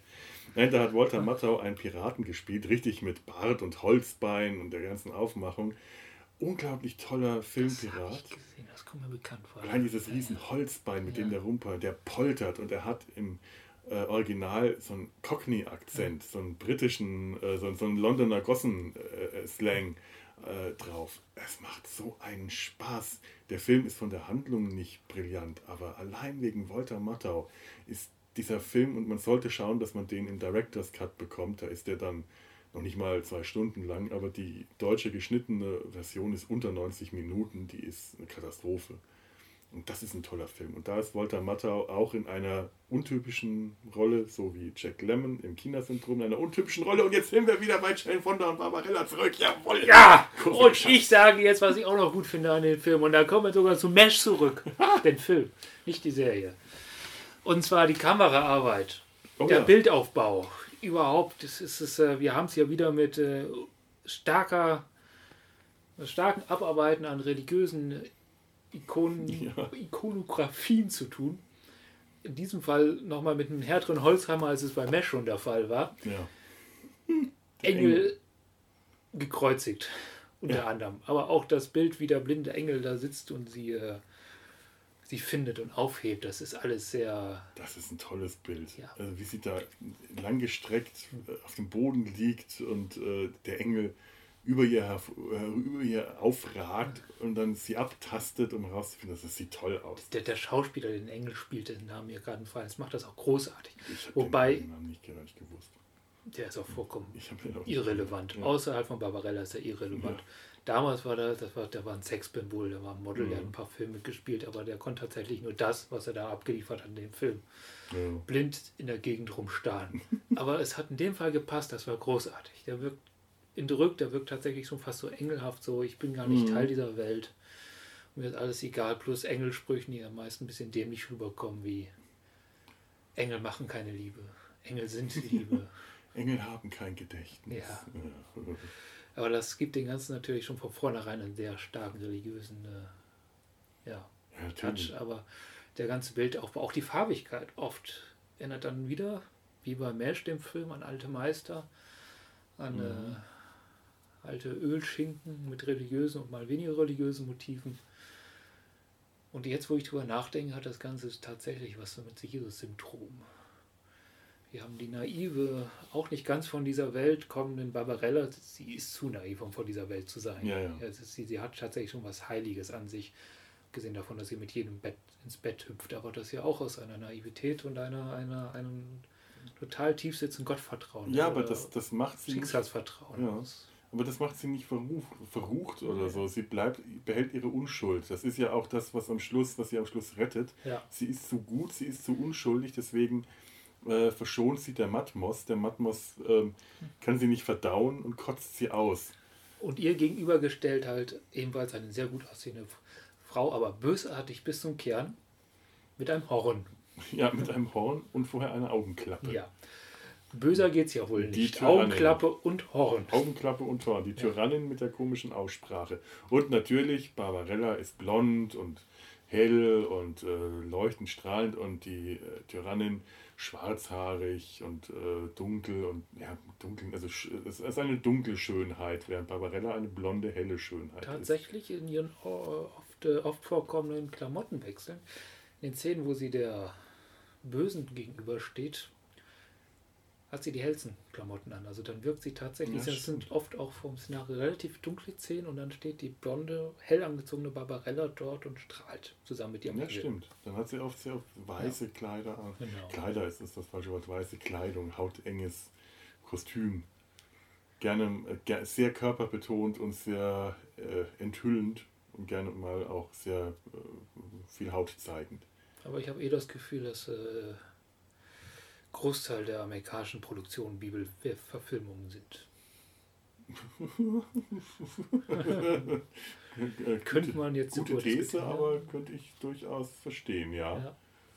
Nicht schnell, ja, ja. Ja, doch, durch dieses böse, diese böse Gutstruktur, dieses, wie, wie, wie, wie, die, wie die bösen Charaktere und die Guten aufgebaut sind, wie, wie man sich zueinander verhält. Das ist, doch, das findet man alles irgendwie Mhm, mh. Naja, ja. das Gute gegen das Böse, das ist schon so ein Muster. Ja, nicht nur das, aber auch wie es sich gegeneinander verhält, wie, wie es dargestellt wird, das ist die strahlende Weise. Aber auch, dass das Gute zu einer gewissen Naivität und, und äh, Grundvertrauen allen gegenüber neigt. Das Passivität Gute, manchmal sogar fast. Ja. Das ja. Gute sieht in allem das Gute, das Böse sieht in allem das Böse. Ja, deswegen muss es auch böse handeln, weil die Welt böse ist. Ein toller Schurke ist hier ähm, Milo Shear. Shear, wie, wie hieß er? Milo Shear, der Schauspieler, der Duran Duran gespielt hat. Hab Milo habe ich mir gemerkt, Shear könnte stimmen. Ein wirklich toller Schurke. Er, der spielt also den vermissten Wissenschaftler Duran Duran, den Barbarella erstmal nicht wiedererkennt. Zum einen, weil sie kein vernünftiges Foto von ihm bekommen hat. Zum anderen, weil der Matmos ihn hat altern lassen. Der sollte 25 sein, der Schauspieler dürfte so um die 40 sein, ist aber auch noch ähm, auf grau geschminkt worden. Dunkle Schatten unter den Augen, diabolische, düstere, schwarze, ja, das, das riesen Augenbrauen. Das Böse nimmt und gibt viel. Ja. Mit dem Bösen musst du Geschäfte eingehen. Mit dem Guten nicht. Das Böse lässt einen vorzeitig altern ja. und raubt einem Kräfte. Wo haben wir das dann wieder später? Star Wars, die dunkle Seite der Macht. Mhm, ja, ja, da, da, da. Also Imperator. Der ja. Imperator. Ach ja, Imperatoren. Ne? Ja, ja, Imperatoren. Imperatoren. Ich glaube, da, da altert man schon berufsbedingt. Das gehört sich einfach so. Schneller. ähm, ja, das ist ein toller Show. Allein der Blick, allein diese, ich meine, der hat, äh, der Schauspieler hat von vornherein sehr ausdrucksstarke Augenbrauen und man hat hier in der Maske noch stark nachgeholfen. Der, allein wenn er lächelt, aber diesen immer etwas irren Blick, der, der lächelt nie freundlich, der hat immer dieses vielleicht verrückte, dieses manische. Und wenn der später die, diese Folter-Sexorgel bedient, dann geht der wirklich ab. Und ein, ein böses Lachen, ein irres Superschurkenlachen, wie das habe ich wirklich in meinem Leben noch nicht gehört. Es fehlt nur noch, dass er eine Katze dabei erwürgt. ich hätte eher erwartet, dass er eine Katze dabei erwürgt. Das war kein, das war nicht das Superschurkenlachen von jemandem, der eine Katze streichelt. Das war das Superschurkenlachen, der während er lacht die Katze stranguliert. Weil der war wirklich durchgedreht. Mhm. Das war nicht einfach das Wahahaha, das war ein komplett irres, hysterisches, außer Kontrolle geratenes Lachen. Das Böse verführt. Das Böse verführt. Das Böse verführt. Ja. Ach so, ja, das, das ist genau. Der Bösewicht ist der Wissenschaftler, den sie. Super. Ja, oh, wir spoilern. Ja. Wir sollten Spoiler-Alarm vor. Das ist jetzt zu spät. Wer ja. den Film in den letzten Nee, ich meinte nur in die. Äh, ich schreibe schreib einen Spoiler-Alarm, aber wer liest denn schon die Shownotes? Äh, ich finde, wir sollten, wir sollten eigentlich hemmungslos immer spoilern. Wir reden über alte Serien, ja. über alte Filme. Dieser Film ist, von wann ist der? 66? 68. Oh Gott, das sind 50 Jahre. Richtig? Ja. Ja. ja. Okay, genau. wer den in den letzten 50 Jahren noch nicht gesehen hat, ist selber schuld, ja. wenn er sich das jetzt hier zuerst anhört. Also der Bösewicht, äh, ich, ich komme auf das, das Böse verführt, weil der Bösewicht halt kein Eingeborener ist. Er mhm. ist der gesuchte Wissenschaftler, der die waffenfähige Forschung betrieben hat und er ist äh, kein Opfer, also kein Opfer mhm. mehr, sondern er ist auf die Täterseite gewechselt. Er ist, er ist nachdem er auf dem Planeten ja. abgestürzt ist, ähm, hat er sich da ziemlich schnell eingelebt und in eine hohe Position gebracht, wie auch immer, wahrscheinlich einfach die durch. Die zweithöchste, glaube ich sogar, ne? Die zweithöchste ja. Position. Er ist der Stellvertreter, der Concierge und damit quasi der Stellvertreter der Tyrannin und so wie man die beiden zusammensieht, lenkt er die auch. Ja. Die wirkt nicht gerade wie eine fähige Herrscherin oder. In der Hinsicht ist sie tatsächlich auch ein Spiegelbild zu Barbarella, weil sie wirkt insgesamt auch so wie jemand, dem alles passiert. Ja die da durchstolpert und ihre ganze Herrschaft passiert ihr gerade. Nee, die wirkt ja. nicht, als ob sie die Fäden in der Hand hält, sondern ob sie selber nur die Puppe ist. Wobei wir, wo wir, wo wir dann wieder bei einem Punkt wären, die Frauen passierte alles und die Männer haben es unter haben die Kontrolle. Ja, ja. Nicht, also, ja das äh, feministische Weltbild hat dann noch ein bisschen Pause gehabt zu der Zeit. Und das Wichtige an Duane Duane ist, er will auch gar nicht gerettet werden. Er ist mit seiner Position als Bösewicht durchaus glücklich und hat Ambitionen. Mhm. Er will auch offiziell herrschen. Natürlich. Und äh, er möchte die äh, Königin äh, aus dem Weg räumen, um dann anschließend die Erde, die Erde zu erobern. Wenn er zur Erde zurückkehrt, dann nur als ihr Eroberer. Ja, und beim Sterben sagt er auch, die Erde verliert mit mir aber ihren letzten großen Diktator. Und die Erde so, schade, da haben wir aber Pech gehabt. Die Erde weiß gar nicht, was sie verpasst hat. Der Matmos. Der Matmos. By the way. By the way, der Matmos.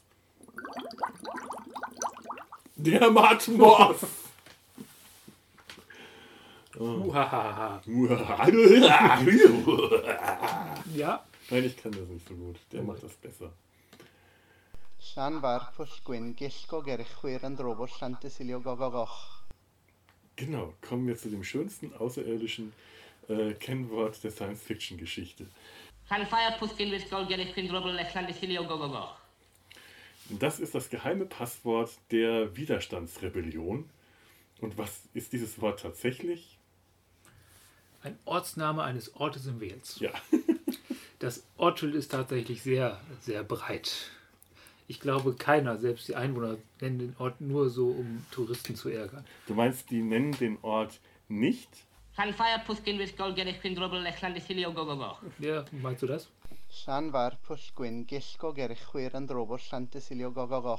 Nein, ich meine. So, man muss zu Barbarella sagen, sie hat dieses Passwort direkt auswendig gelernt beim ersten Versuch. Ich gebe jetzt jedem Hörer nochmal die Chance, die letzte Chance, es auswendig zu lernen. Ich freue mich auf Audiofiles, von denen die es geschafft haben. Und wenn ihr das richtig machen wollt, macht das in der richtigen Geschwindigkeit. Jawohl, so, jetzt wisst ihr Bescheid. Wollen wir über die Musik reden? Ja. Die Musik ist toll. Das sind wirklich, ähm, das ist eine ganz irre, eine ganz irre Filmmusik. Äh, sehr orchestral, aber auch gleichzeitig sehr groovy, sehr funkig, sehr äh, 60er Jahre psychedelisch.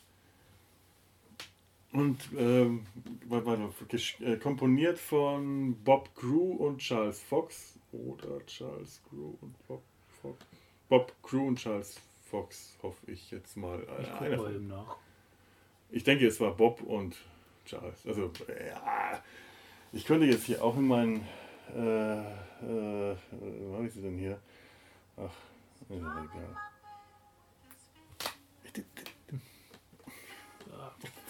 Was tut das aus? Was tut das aus? Was soll das denn hier? Das ist von dem einen, von, von beiden. Was? Ja. Killing Me Softly ist von. Jetzt müssen wir auch drüber reden, das ist dir klar. Jetzt müssen wir über Killing Me Softly reden. Bob Crew und Charles Fox. David Gilmore, der später Gitarrist, spätere Gitarrist von Pink Floyd, ja. hat bei der Filmmusik mitgespielt. Killing Me Softly ist von Charles Fox. So, und jetzt sag bitte auch was über den Song, etwas Substanzielles. Ach, leck mich. ja, aber letztens Musikzitat recht. ja, aber ich finde, ach, leck mich ist irgendwie schon sehr. ich, du, substanzielles. Sehr substanzielle Kritik. ja. Vergiss es. Damit, also das ist der Song, mit dem er bekannt ist. Also wirklich bekannt ist. Ja. Das hätte ich jetzt nicht gewusst.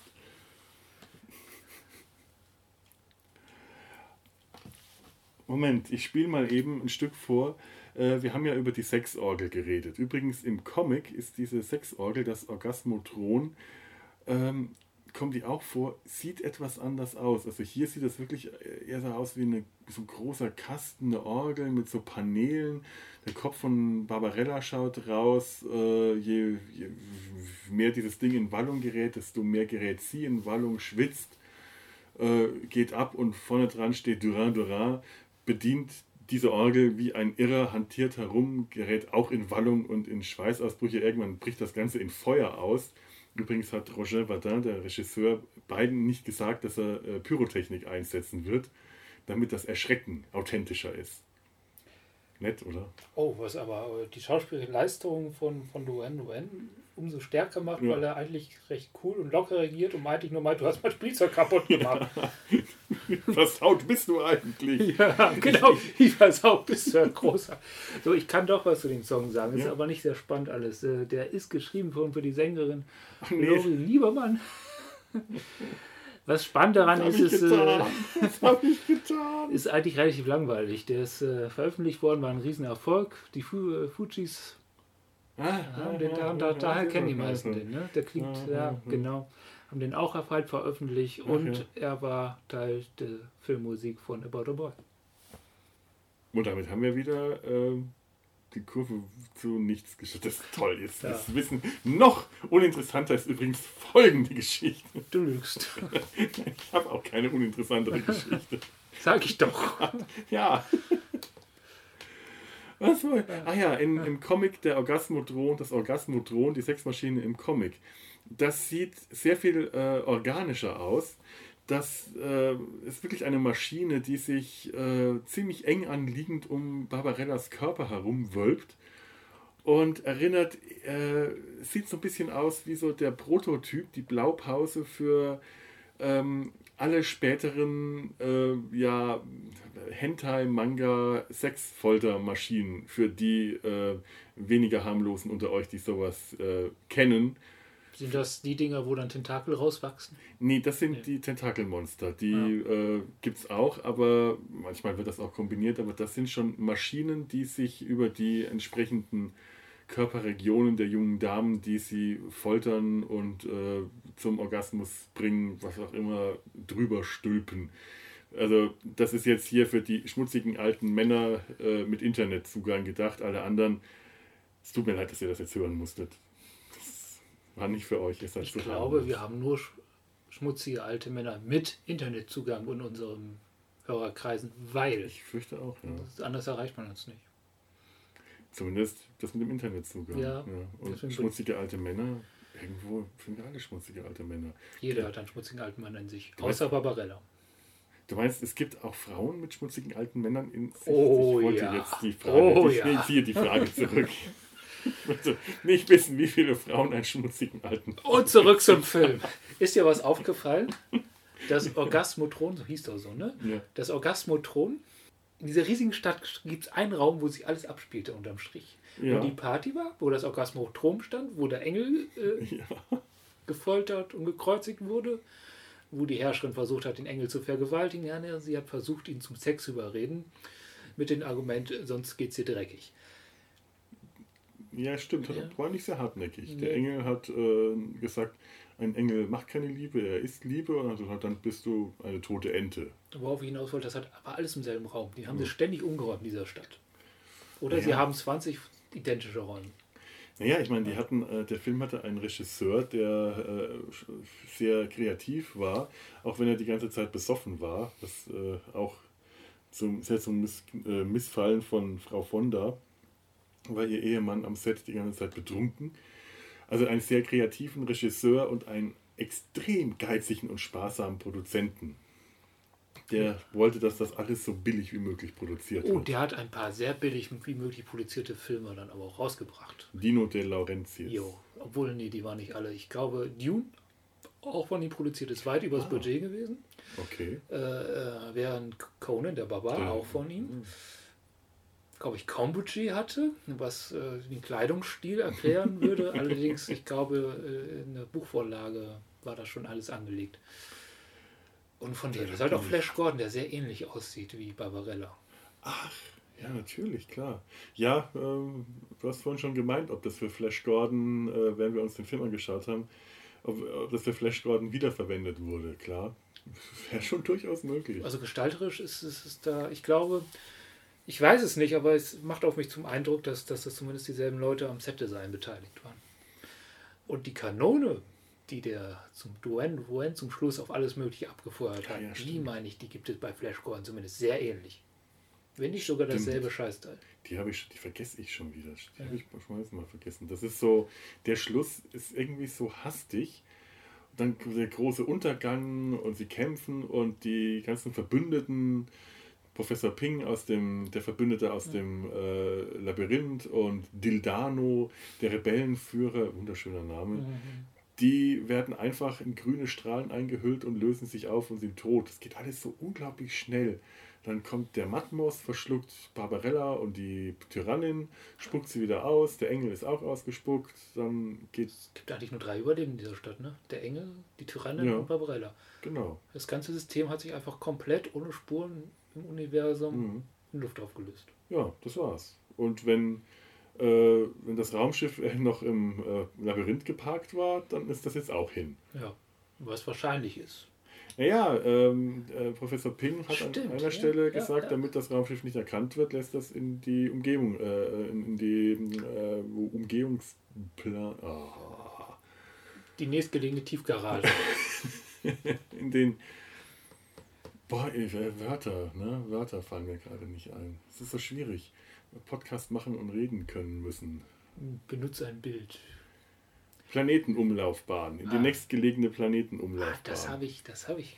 Klar, hast ja recht. Oder sowas in der Art. Da hat der also, Engel die jetzt wahrscheinlich hingebracht. Ja, ja, wahrscheinlich. Da schweben die jetzt hin. Und da die, das mit der Physik hier eh nicht so ist, kann man davon ausgehen, dass die da auch einfach hinfliegen, ohne dass denen Obwohl, Meinst du, der Engel weiß noch, wo das war? Ich meine, Engel haben kein Gedächtnis.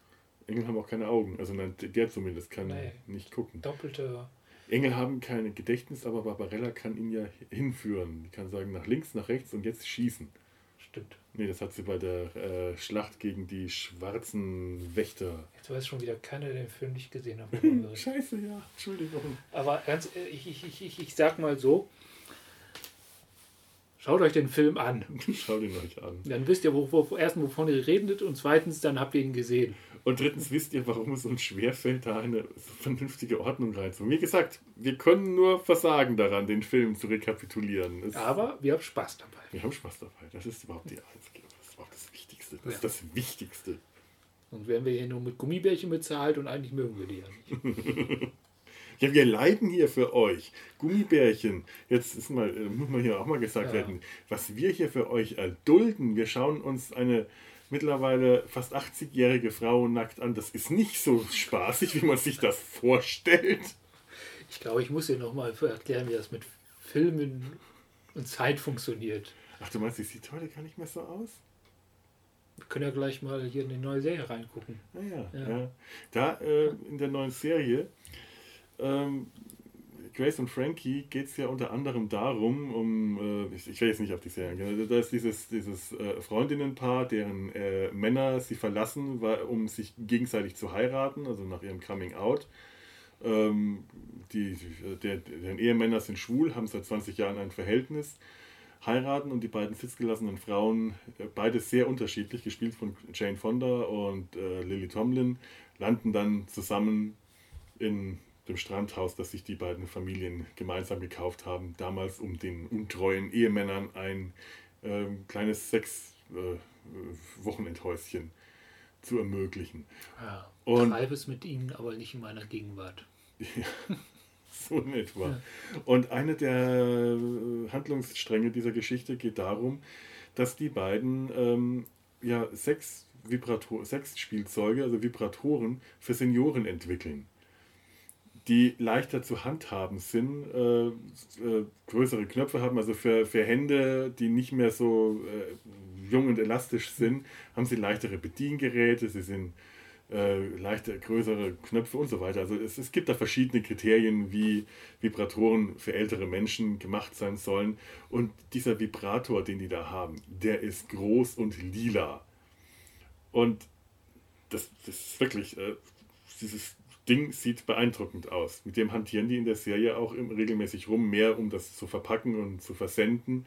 Aber äh, auch einfach mal so. Also man, man, sieht nicht, also man sieht nicht, wie sich einer von denen damit befriedigt. Das wollte ich jetzt nicht andeuten. Das hätte ich auch nicht sehen wollen. Die Serie ist schon geschmackvoll, ist eine Familienserie. Ganz, ganz anständig und züchtig. Aber ich musste bei den Waffen, die Barbarella am Anfang von der Erde geschickt bekommt, vom Präsidenten aus dem Museum für Konflikte. Konflikte. Die, die, die, Erde hat keine eigenen Waffen mehr. Genau. Die hat nur noch Waffen im Museum. Und diese Waffen, die sehen schon sehr, sehr dildohaft aus, mhm. zum Teil. Die haben schon was Organisches. Und vor allem ist auch schön, eine Waffe ist dabei, äh, da wachsen aus zwei Fortsätzen Hände heraus. Oder ich weiß nicht, was diese Hände machen. Das Schade ist, Barbarella schießt mit zwei der Waffen später auf die Wachen und auf die Raumschiffe der Wachen. Einmal mit so einer kleinen Handfeuerwaffe und einmal mit so einem großen Riesendildo. Aber ich hätte gerne gewusst, was die Waffe macht mit den Händen. Was macht die? Vielleicht ist das ein Obelix-Schüttler. Ein, ein Watschengeber. Ein Watschengeber. Ein Watschengeber. So ein, äh, eine links, eine rechts. Und wenn, wenn das Sexspielzeuge sind, was macht die Hand? Schütteln? Okay, sehe schon. Du möchtest das nicht. Du möchtest hier das nicht vertiefen. Du möchtest nicht tiefer in die Materie eindringen, was die Hand macht. Ja, sonst müssen wir die Sache jetzt schon wieder ab 18 hier machen. Das ist doch sowieso explizit. Wir sind auf iTunes doch die ganze Zeit explizit. Kann man das ja? ja natürlich. ist besser so, ne? Ist besser ja. so. Man muss ja nur irgendwas sagen. Ich, wir, haben, wir haben Dildano gesagt. Das reicht schon. iTunes versteht das nicht und das ist ein Name. Dildano. Das Dildano. fällt mir jetzt erst auf. Warum fällt mir das jetzt erst auf? Weil du harmlos und naiv bist. Du bist Barbarella. So. Und ich bin die böse Königin. Nein, bin ich nicht. Zu haarig. Okay. Schaut sich ins Hemd der Mensch, um rauszufinden, ob man Barbarella ist. Ich glaube es ja erstmal, ich bin, ich bin vertrauensvoll. Dir kann man auch endlich alles sagen. Ja, aber ich überprüfe es. Hilfe! Ich ersticke. Nein, bitte nicht. Ich muss erst etwas Mattenmost trinken. Das gibt auch nur wieder Ärger. Ja, ja, wenn deine Frau nach Hause kommt und hier liegt dein Gast tot im Wohnzimmer rum, das Ja. ist irgendwie immer so unpraktisch. Ja, das ist unsauber. Ja. Zur kleinen Entspannung spielen wir euch jetzt mal ein kurzes Stück aus dem Soundtrack vor. Zur Entspannung und zur Inspiration sagen. Ich komme nicht drauf. Zur. Inspiration ist ein gutes Wort. Nein, hier. Nein. Das Orgasmoton.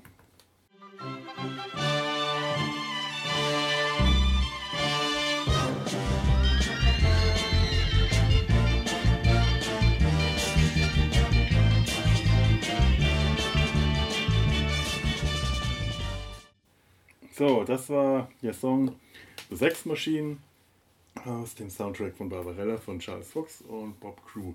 Und ich habe jetzt die ganze Zeit im Kopf, wie David, David Ogden Stiers dieses Stück dirigiert. Das, das Bild habe ich gerade nicht aus dem Kopf bekommen. Und jetzt habe ich wahrscheinlich auch im Kopf, wie er die Orgasmo-Thronorgel bedient. Aber wahrscheinlich hätte der äh, nicht unbedingt Jane Fonda da reingepackt. Äh, der Mann war bekennend schwul. Ich glaube, dem hätte die nicht so. Dann wäre. Duane Duane eventuell eine Orgel. Der hätte vielleicht den bärtigen. äh, Nein, oder den Engel. Nein, ich will das, ich will das nicht. Das ist jetzt gerade äh, Verunglimpfung von Toten. Das, das ist ah, total respektlos. Scheiße. Ich Von gehört. Toten, von denen wir vorher behauptet hätten, wir würden sie respektieren. Ja! Ja. Ah, Lippenbekenntnisse und Ih. jetzt habe ich es schon geschafft. Nein. Zur Strafe ein Gummibärchen. Ja, jetzt muss ich ein Gummibärchen essen. Okay. Als, als Geißelung. Es ist jetzt ein Gummibärchen. Mhm. Weil total eklig. Jetzt wird kurz geschmatzt. Boah. Ja. Ja, wird garantiert gleich kotzübel von dem Ding. So schnell? Ja, und wie? Du hast die Dinger noch. Nee, ich, ich esse die ja eigentlich gerne. Aber ich vertrage sie so gar nicht. Hm. Hm. Und was ich an dem ähm, ganzen Soundtrack. Hm, Oh, das ist furchtbar, ich heiße Gummibärchen. Ähm, Moment. ich suche gerade ein Taschenbuch. Ah, Ah, du spielst runter. Oh Gott. Ja, der Sumpf. Unordentlich, schmutzig und überhaupt. Und schlecht organisiert. Und schlecht organisiert. Wie der Sumpf eben. Das ist das Prinzip. Ja. Ja. Für alle, die äh, Mesh nicht kennen, der Sumpf, das ist der Name des Zeltes, in dem die Hauptdarsteller von Mesh wohnen. Und der sieht aus wie meine Wohnung. Unordentlich, chaotisch, schmutzige Socken, äh, Herrenmagazine. Nee, habe hab ich keine mehr. Schade. Wo, sind meine alten Herrenmagazine hin verschwunden? Hast du eine Distill? Ich habe keine Destille. Aber in der Ecke steht eine Destille und ähm, der Versuch, Ordnung reinzubringen, wird ähm, durch Major Charles Emerson Winchester III. und vorher Major Burns geschaffen. So, jetzt habt ihr, jetzt wisst ihr, worüber wir reden. Es Aber denn- nicht geschafft. Ordnung, Nicht geschafft. Ordnung findet da nicht und statt. Nein. nach diesem Sumpf haben wir unseren Podcast genannt. Das heißt, wir schaffen es auch nicht, hier Ordnung reinzubringen. Es Ihr ist wisst, hoffnungslos. ihr wisst jetzt, was ihr erwartet. Ja. Also, wir werden es jedes Mal neu versuchen und jedes Mal scheitern. ja, grandios Jo, scheitern, scheitern. wenn wir es gut machen. Und einfach nur scheitern, wenn, wenn wir halt einfach nur scheitern. Ja. Wie jetzt gerade bei dieser tollen Überleitung. Wir müssen über die Musik reden. Oh, darf ich, darf ich auch was abspielen? Lass mich noch kurz. Ähm, was wolltest du abspielen? Äh, Picards News, New Wings. Was? Äh, Picards, das war, war Picard, Pa- nicht Picard. Picard, Picard ist der, ist der, Fran der äh, britische Franzose. äh, der Britophone. Der Britofo, Brito. Pygars New Wings. Ich bitte darum. Okay.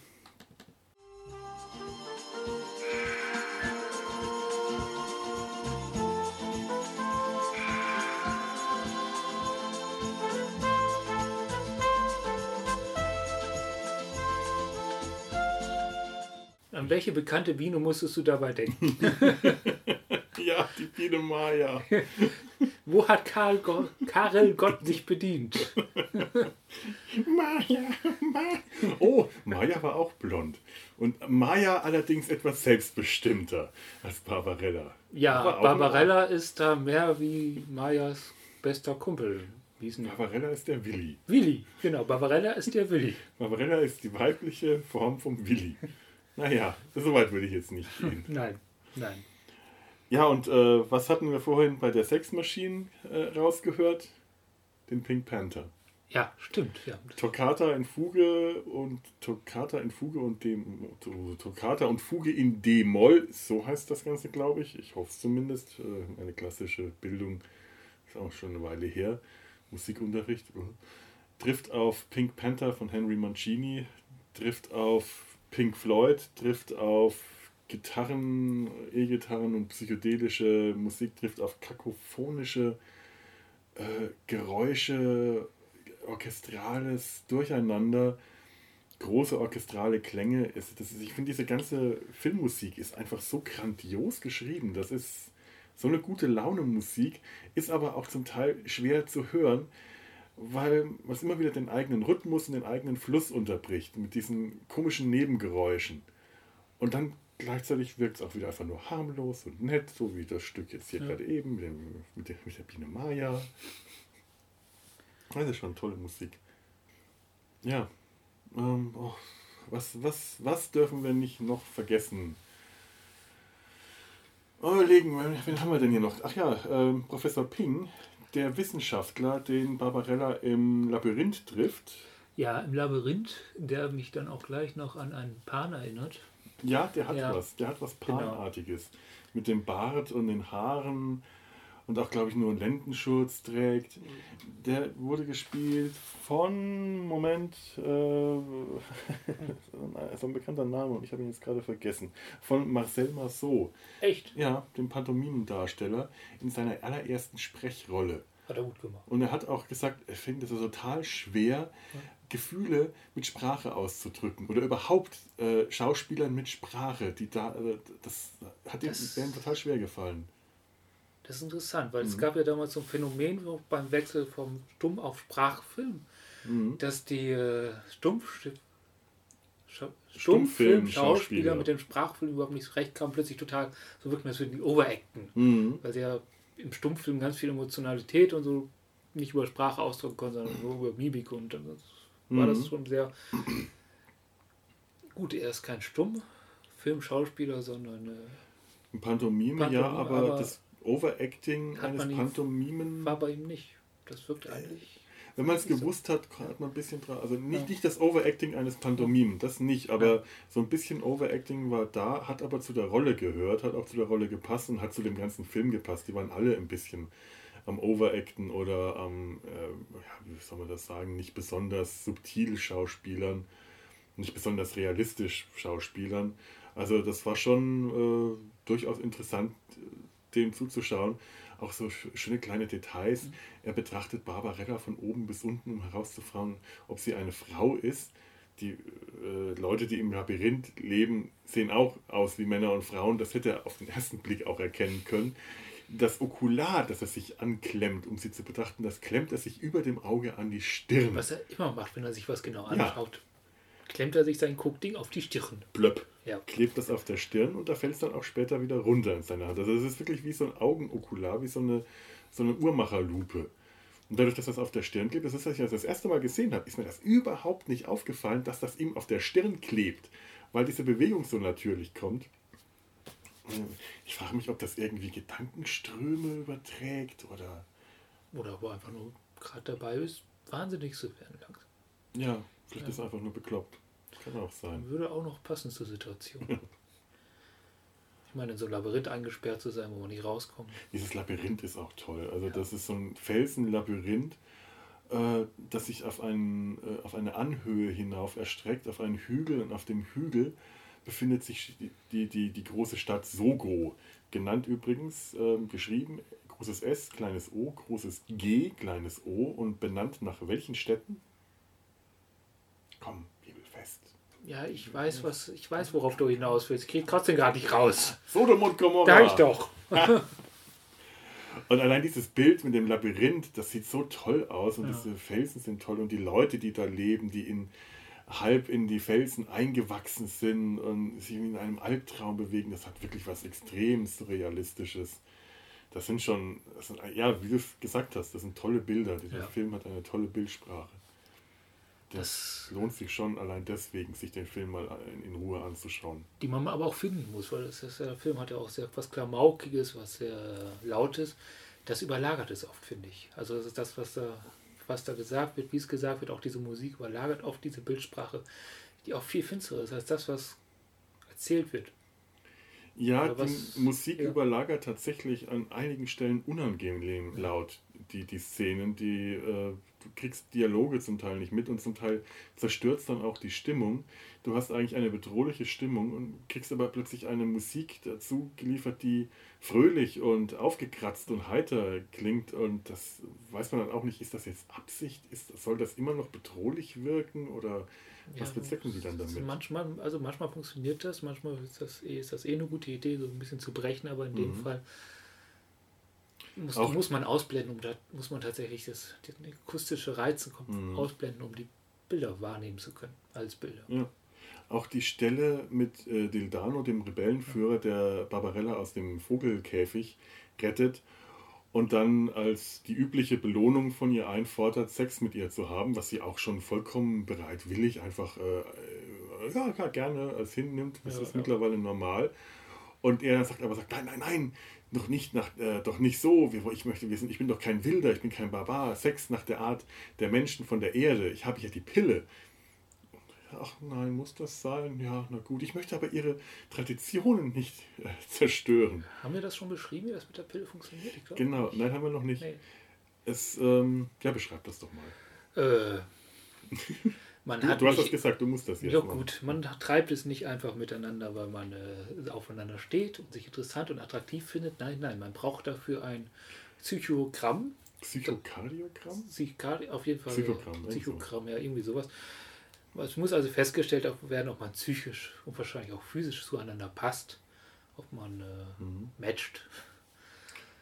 Und wenn die äh, Psychokardiogramme zueinander passen, dann äh, setzt man sich gegenüber jeder schluckt eine Pille, sie halten die Handflächen zueinander und dann wird die Verzückung übertragen. Und man zuckt. Und man zuckt. Man ja. zuckt die ganze Zeit. Also sie fangen dann an zu zucken und zu rumpeln. Bum, bum, bum, bum, bum, bum, bum. Die Haare äh, geraten in, äh, in Wallung. In Wallung. Bei Barbarella sieht das wie Dauerwelle aus. Bei äh, Dildano so 80er Jahre Punk. Punk ich musste, wie, wie, ich musste an irgendeinen Manga denken, Dragon Ball Z oder so, diese, diese Spitzenhaare. Ja, irgendein, du findest es, egal, ja. nimm einen Manga, der Typ mit den Spitzenhaaren. Und während sie halt so da sitzen und in, in Wallung geraten und rumpeln und pumpern, betritt ein anderer Freiheitskämpfer den Raum. Maggie Simpson. Hm? Das ist die Frisur wie von Maggie Simpson. Ah ja. Ja. Stimmt, Tildano ja. hat den, die Maggie Simpson Frisur. Ja, auf jeden Fall betritt dann ein anderer Freiheitskämpfer gerade den Raum, um irgendwie Meldungen zu machen. Äh, versteht nicht ganz, was da passiert, schaut aber irgendwie betreten aus. Äh, Barbarella richtet sich gerade die Haare, ist abgelenkt, begrüßt ihn mit Hallo und merkt dann aber, ach hoppla, ich habe ja meinen Sexpartner vergessen, der vollkommen apathisch und weggetreten, immer noch in der gleichen äh, Körperhaltung mit der Hand ausgesteckt da sitzt und vor sich hin rumpelt. Und raucht inzwischen. Und, und das Rauchen ja. angefangen hat. Und dann legen sie die Handflächen wieder aneinander. Und in dem Moment setzt die Musik ein. Aber so richtig lautstark. Hast du die gerade hier? The die Pill? The Pill, ja, warte. Jo, Pill habe ich. Ja.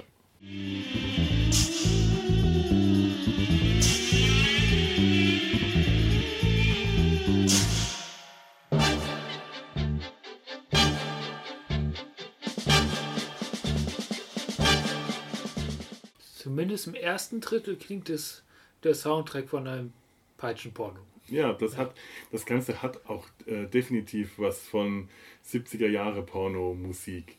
Und äh, das ist aber dieses, dieses rhythmische Dam, dam, dam, dam, dam, dam, dam, dam, dam, dam, dam, Das passiert dann, während die da sitzen und äh, ihm einer abgeht und sie relativ unbeteiligt die ganze Sache über sich ergehen lässt und man schneidet immer wieder auf den anderen kleinen, dicken, kahlköpfigen Freiheitskämpfer, der betreten dasteht, immer wieder versucht, äh, meine Truppen äh, brauchen, Entschuldigung, meine Truppen. Du hörst den aber nicht, weil die Musik so laut ist und das ist so unangenehm äh, abgemischt, äh, dass es tatsächlich, äh, ja, es, es wirkt unfreiwillig komisch in dem Moment. Es soll komisch wirken, aber weil es nicht richtig funktioniert, kam mir das äh, eher unfreiwillig komisch vor. Ja. Hat aber auch öfters der Film. Auch oft aus technischen Effektgründen, wie zum Beispiel ein über Eiskleid, über Eis gleitender Mantarochen, der einen Schlitten zieht und irgendwie aussieht wie zusammengepackte Fischabfälle aufrollen. In, in Gummi gegossen und einfach nur auf dem Boden, ach, das war so seltsam, aus dieser Manta rochen, der die beiden Mädchen und die entführte Barbarella am Anfang über diese Eisfläche zieht. Eine unglaublich dramatische Musik und dann gleiten die so unglaublich lahm und langsam dahin und ich so, äh, das ist so antiklimaktisch. dann wiederum die Sexmusik, äh, während sie mit diesem behaarten Kinderfänger, das ist tatsächlich ein Kinderfänger, der fängt Kinder, wenn sie alt genug sind, nützlich zu sein und zuvor müssen die Kinder alleine in der Eiswüste leben und ernähren sich von wen immer sie fangen und auffressen können ich, wahrscheinlich. So wie ich das gesehen habe, lagen da auch einige Raumschiffwracks rum. Ja. Scheint also üblich zu sein, dass man dort abstürzt und gefressen wird. Ja, so ist ja. es. Und die Kinder haben dazu auch Puppen mit Stahlzähnen, die, die keine Ahnung, Gefangenen fressen, foltern, anfangen, vorverdauen, ja. in kleine Häppchen beißen. Naja, und auf jeden Fall, äh, der, der Kinderfänger rettet sie, bla bla bla bla bla, es kommt zum Unvermeidlichen, sie haben Sex. Und dann den Sex sieht man nicht, der wird einem jetzt nicht gezeigt, noch nicht mal angedeutet. Man sieht eine Totale, in der Totale, wie dieses Schiff des Kinderfängers äh, einfach auf der Eisfläche hin und her äh, schwirrt. Und die Musik spielt dazu Down, down, down, catch me down. Das ist eine so unglaublich fröhliche, lächerliche Musik. Down, down, down, drags me down. Love, love, love, drags me down. Und wenn das rum ist, siehst du wieder in das Schiff zurück er zieht sich an, Barbarella liegt verzückt und äh, hingeflossen unter dem Fell auf, der, auf dem Bett und ah, hat in Verzückung geraten. Er hat ihre Welt zum Beben gebracht, der große, starke Mann. Und anschließend erschlaffen die großen, aufgeblasenen Penisse, die das Segel des Schiffs dargestellt haben. In sehr symbolstarker Bildsprache. Das ist schon, das ist schon sehr, sehr plakativ gewesen. Es ist, ist einfach schön. Es ist ein sehr eigenes, ich würde schon fast sagen, Kunstwerk. Es ist ein definitiv ein sehr eigenes Kunstwerk. Ja. Oh Mann, ich bin fix und fertig. Ich auch. Ich würde sagen, was wir jetzt bis jetzt noch nicht besprochen haben. Ich würde sagen, wir haben noch ganz viel zu diesem Film zu sagen, aber heute nicht mehr. Heute nicht mehr, das heute war's. Mehr. Ende Gelände. Ende Gelände. Wir, wir, wir haben bestimmt auch schon die eineinhalb Stunden Marke geknackt. Alles in allem. Und ihr wollt ja auch irgendwann mal Feierabend machen beim Zuhören oder das nächste. Nächste Podcast Abenteuer anpacken. Ich bin fix und fertig. Ich will nur noch Scheiße reden gerade. Ja.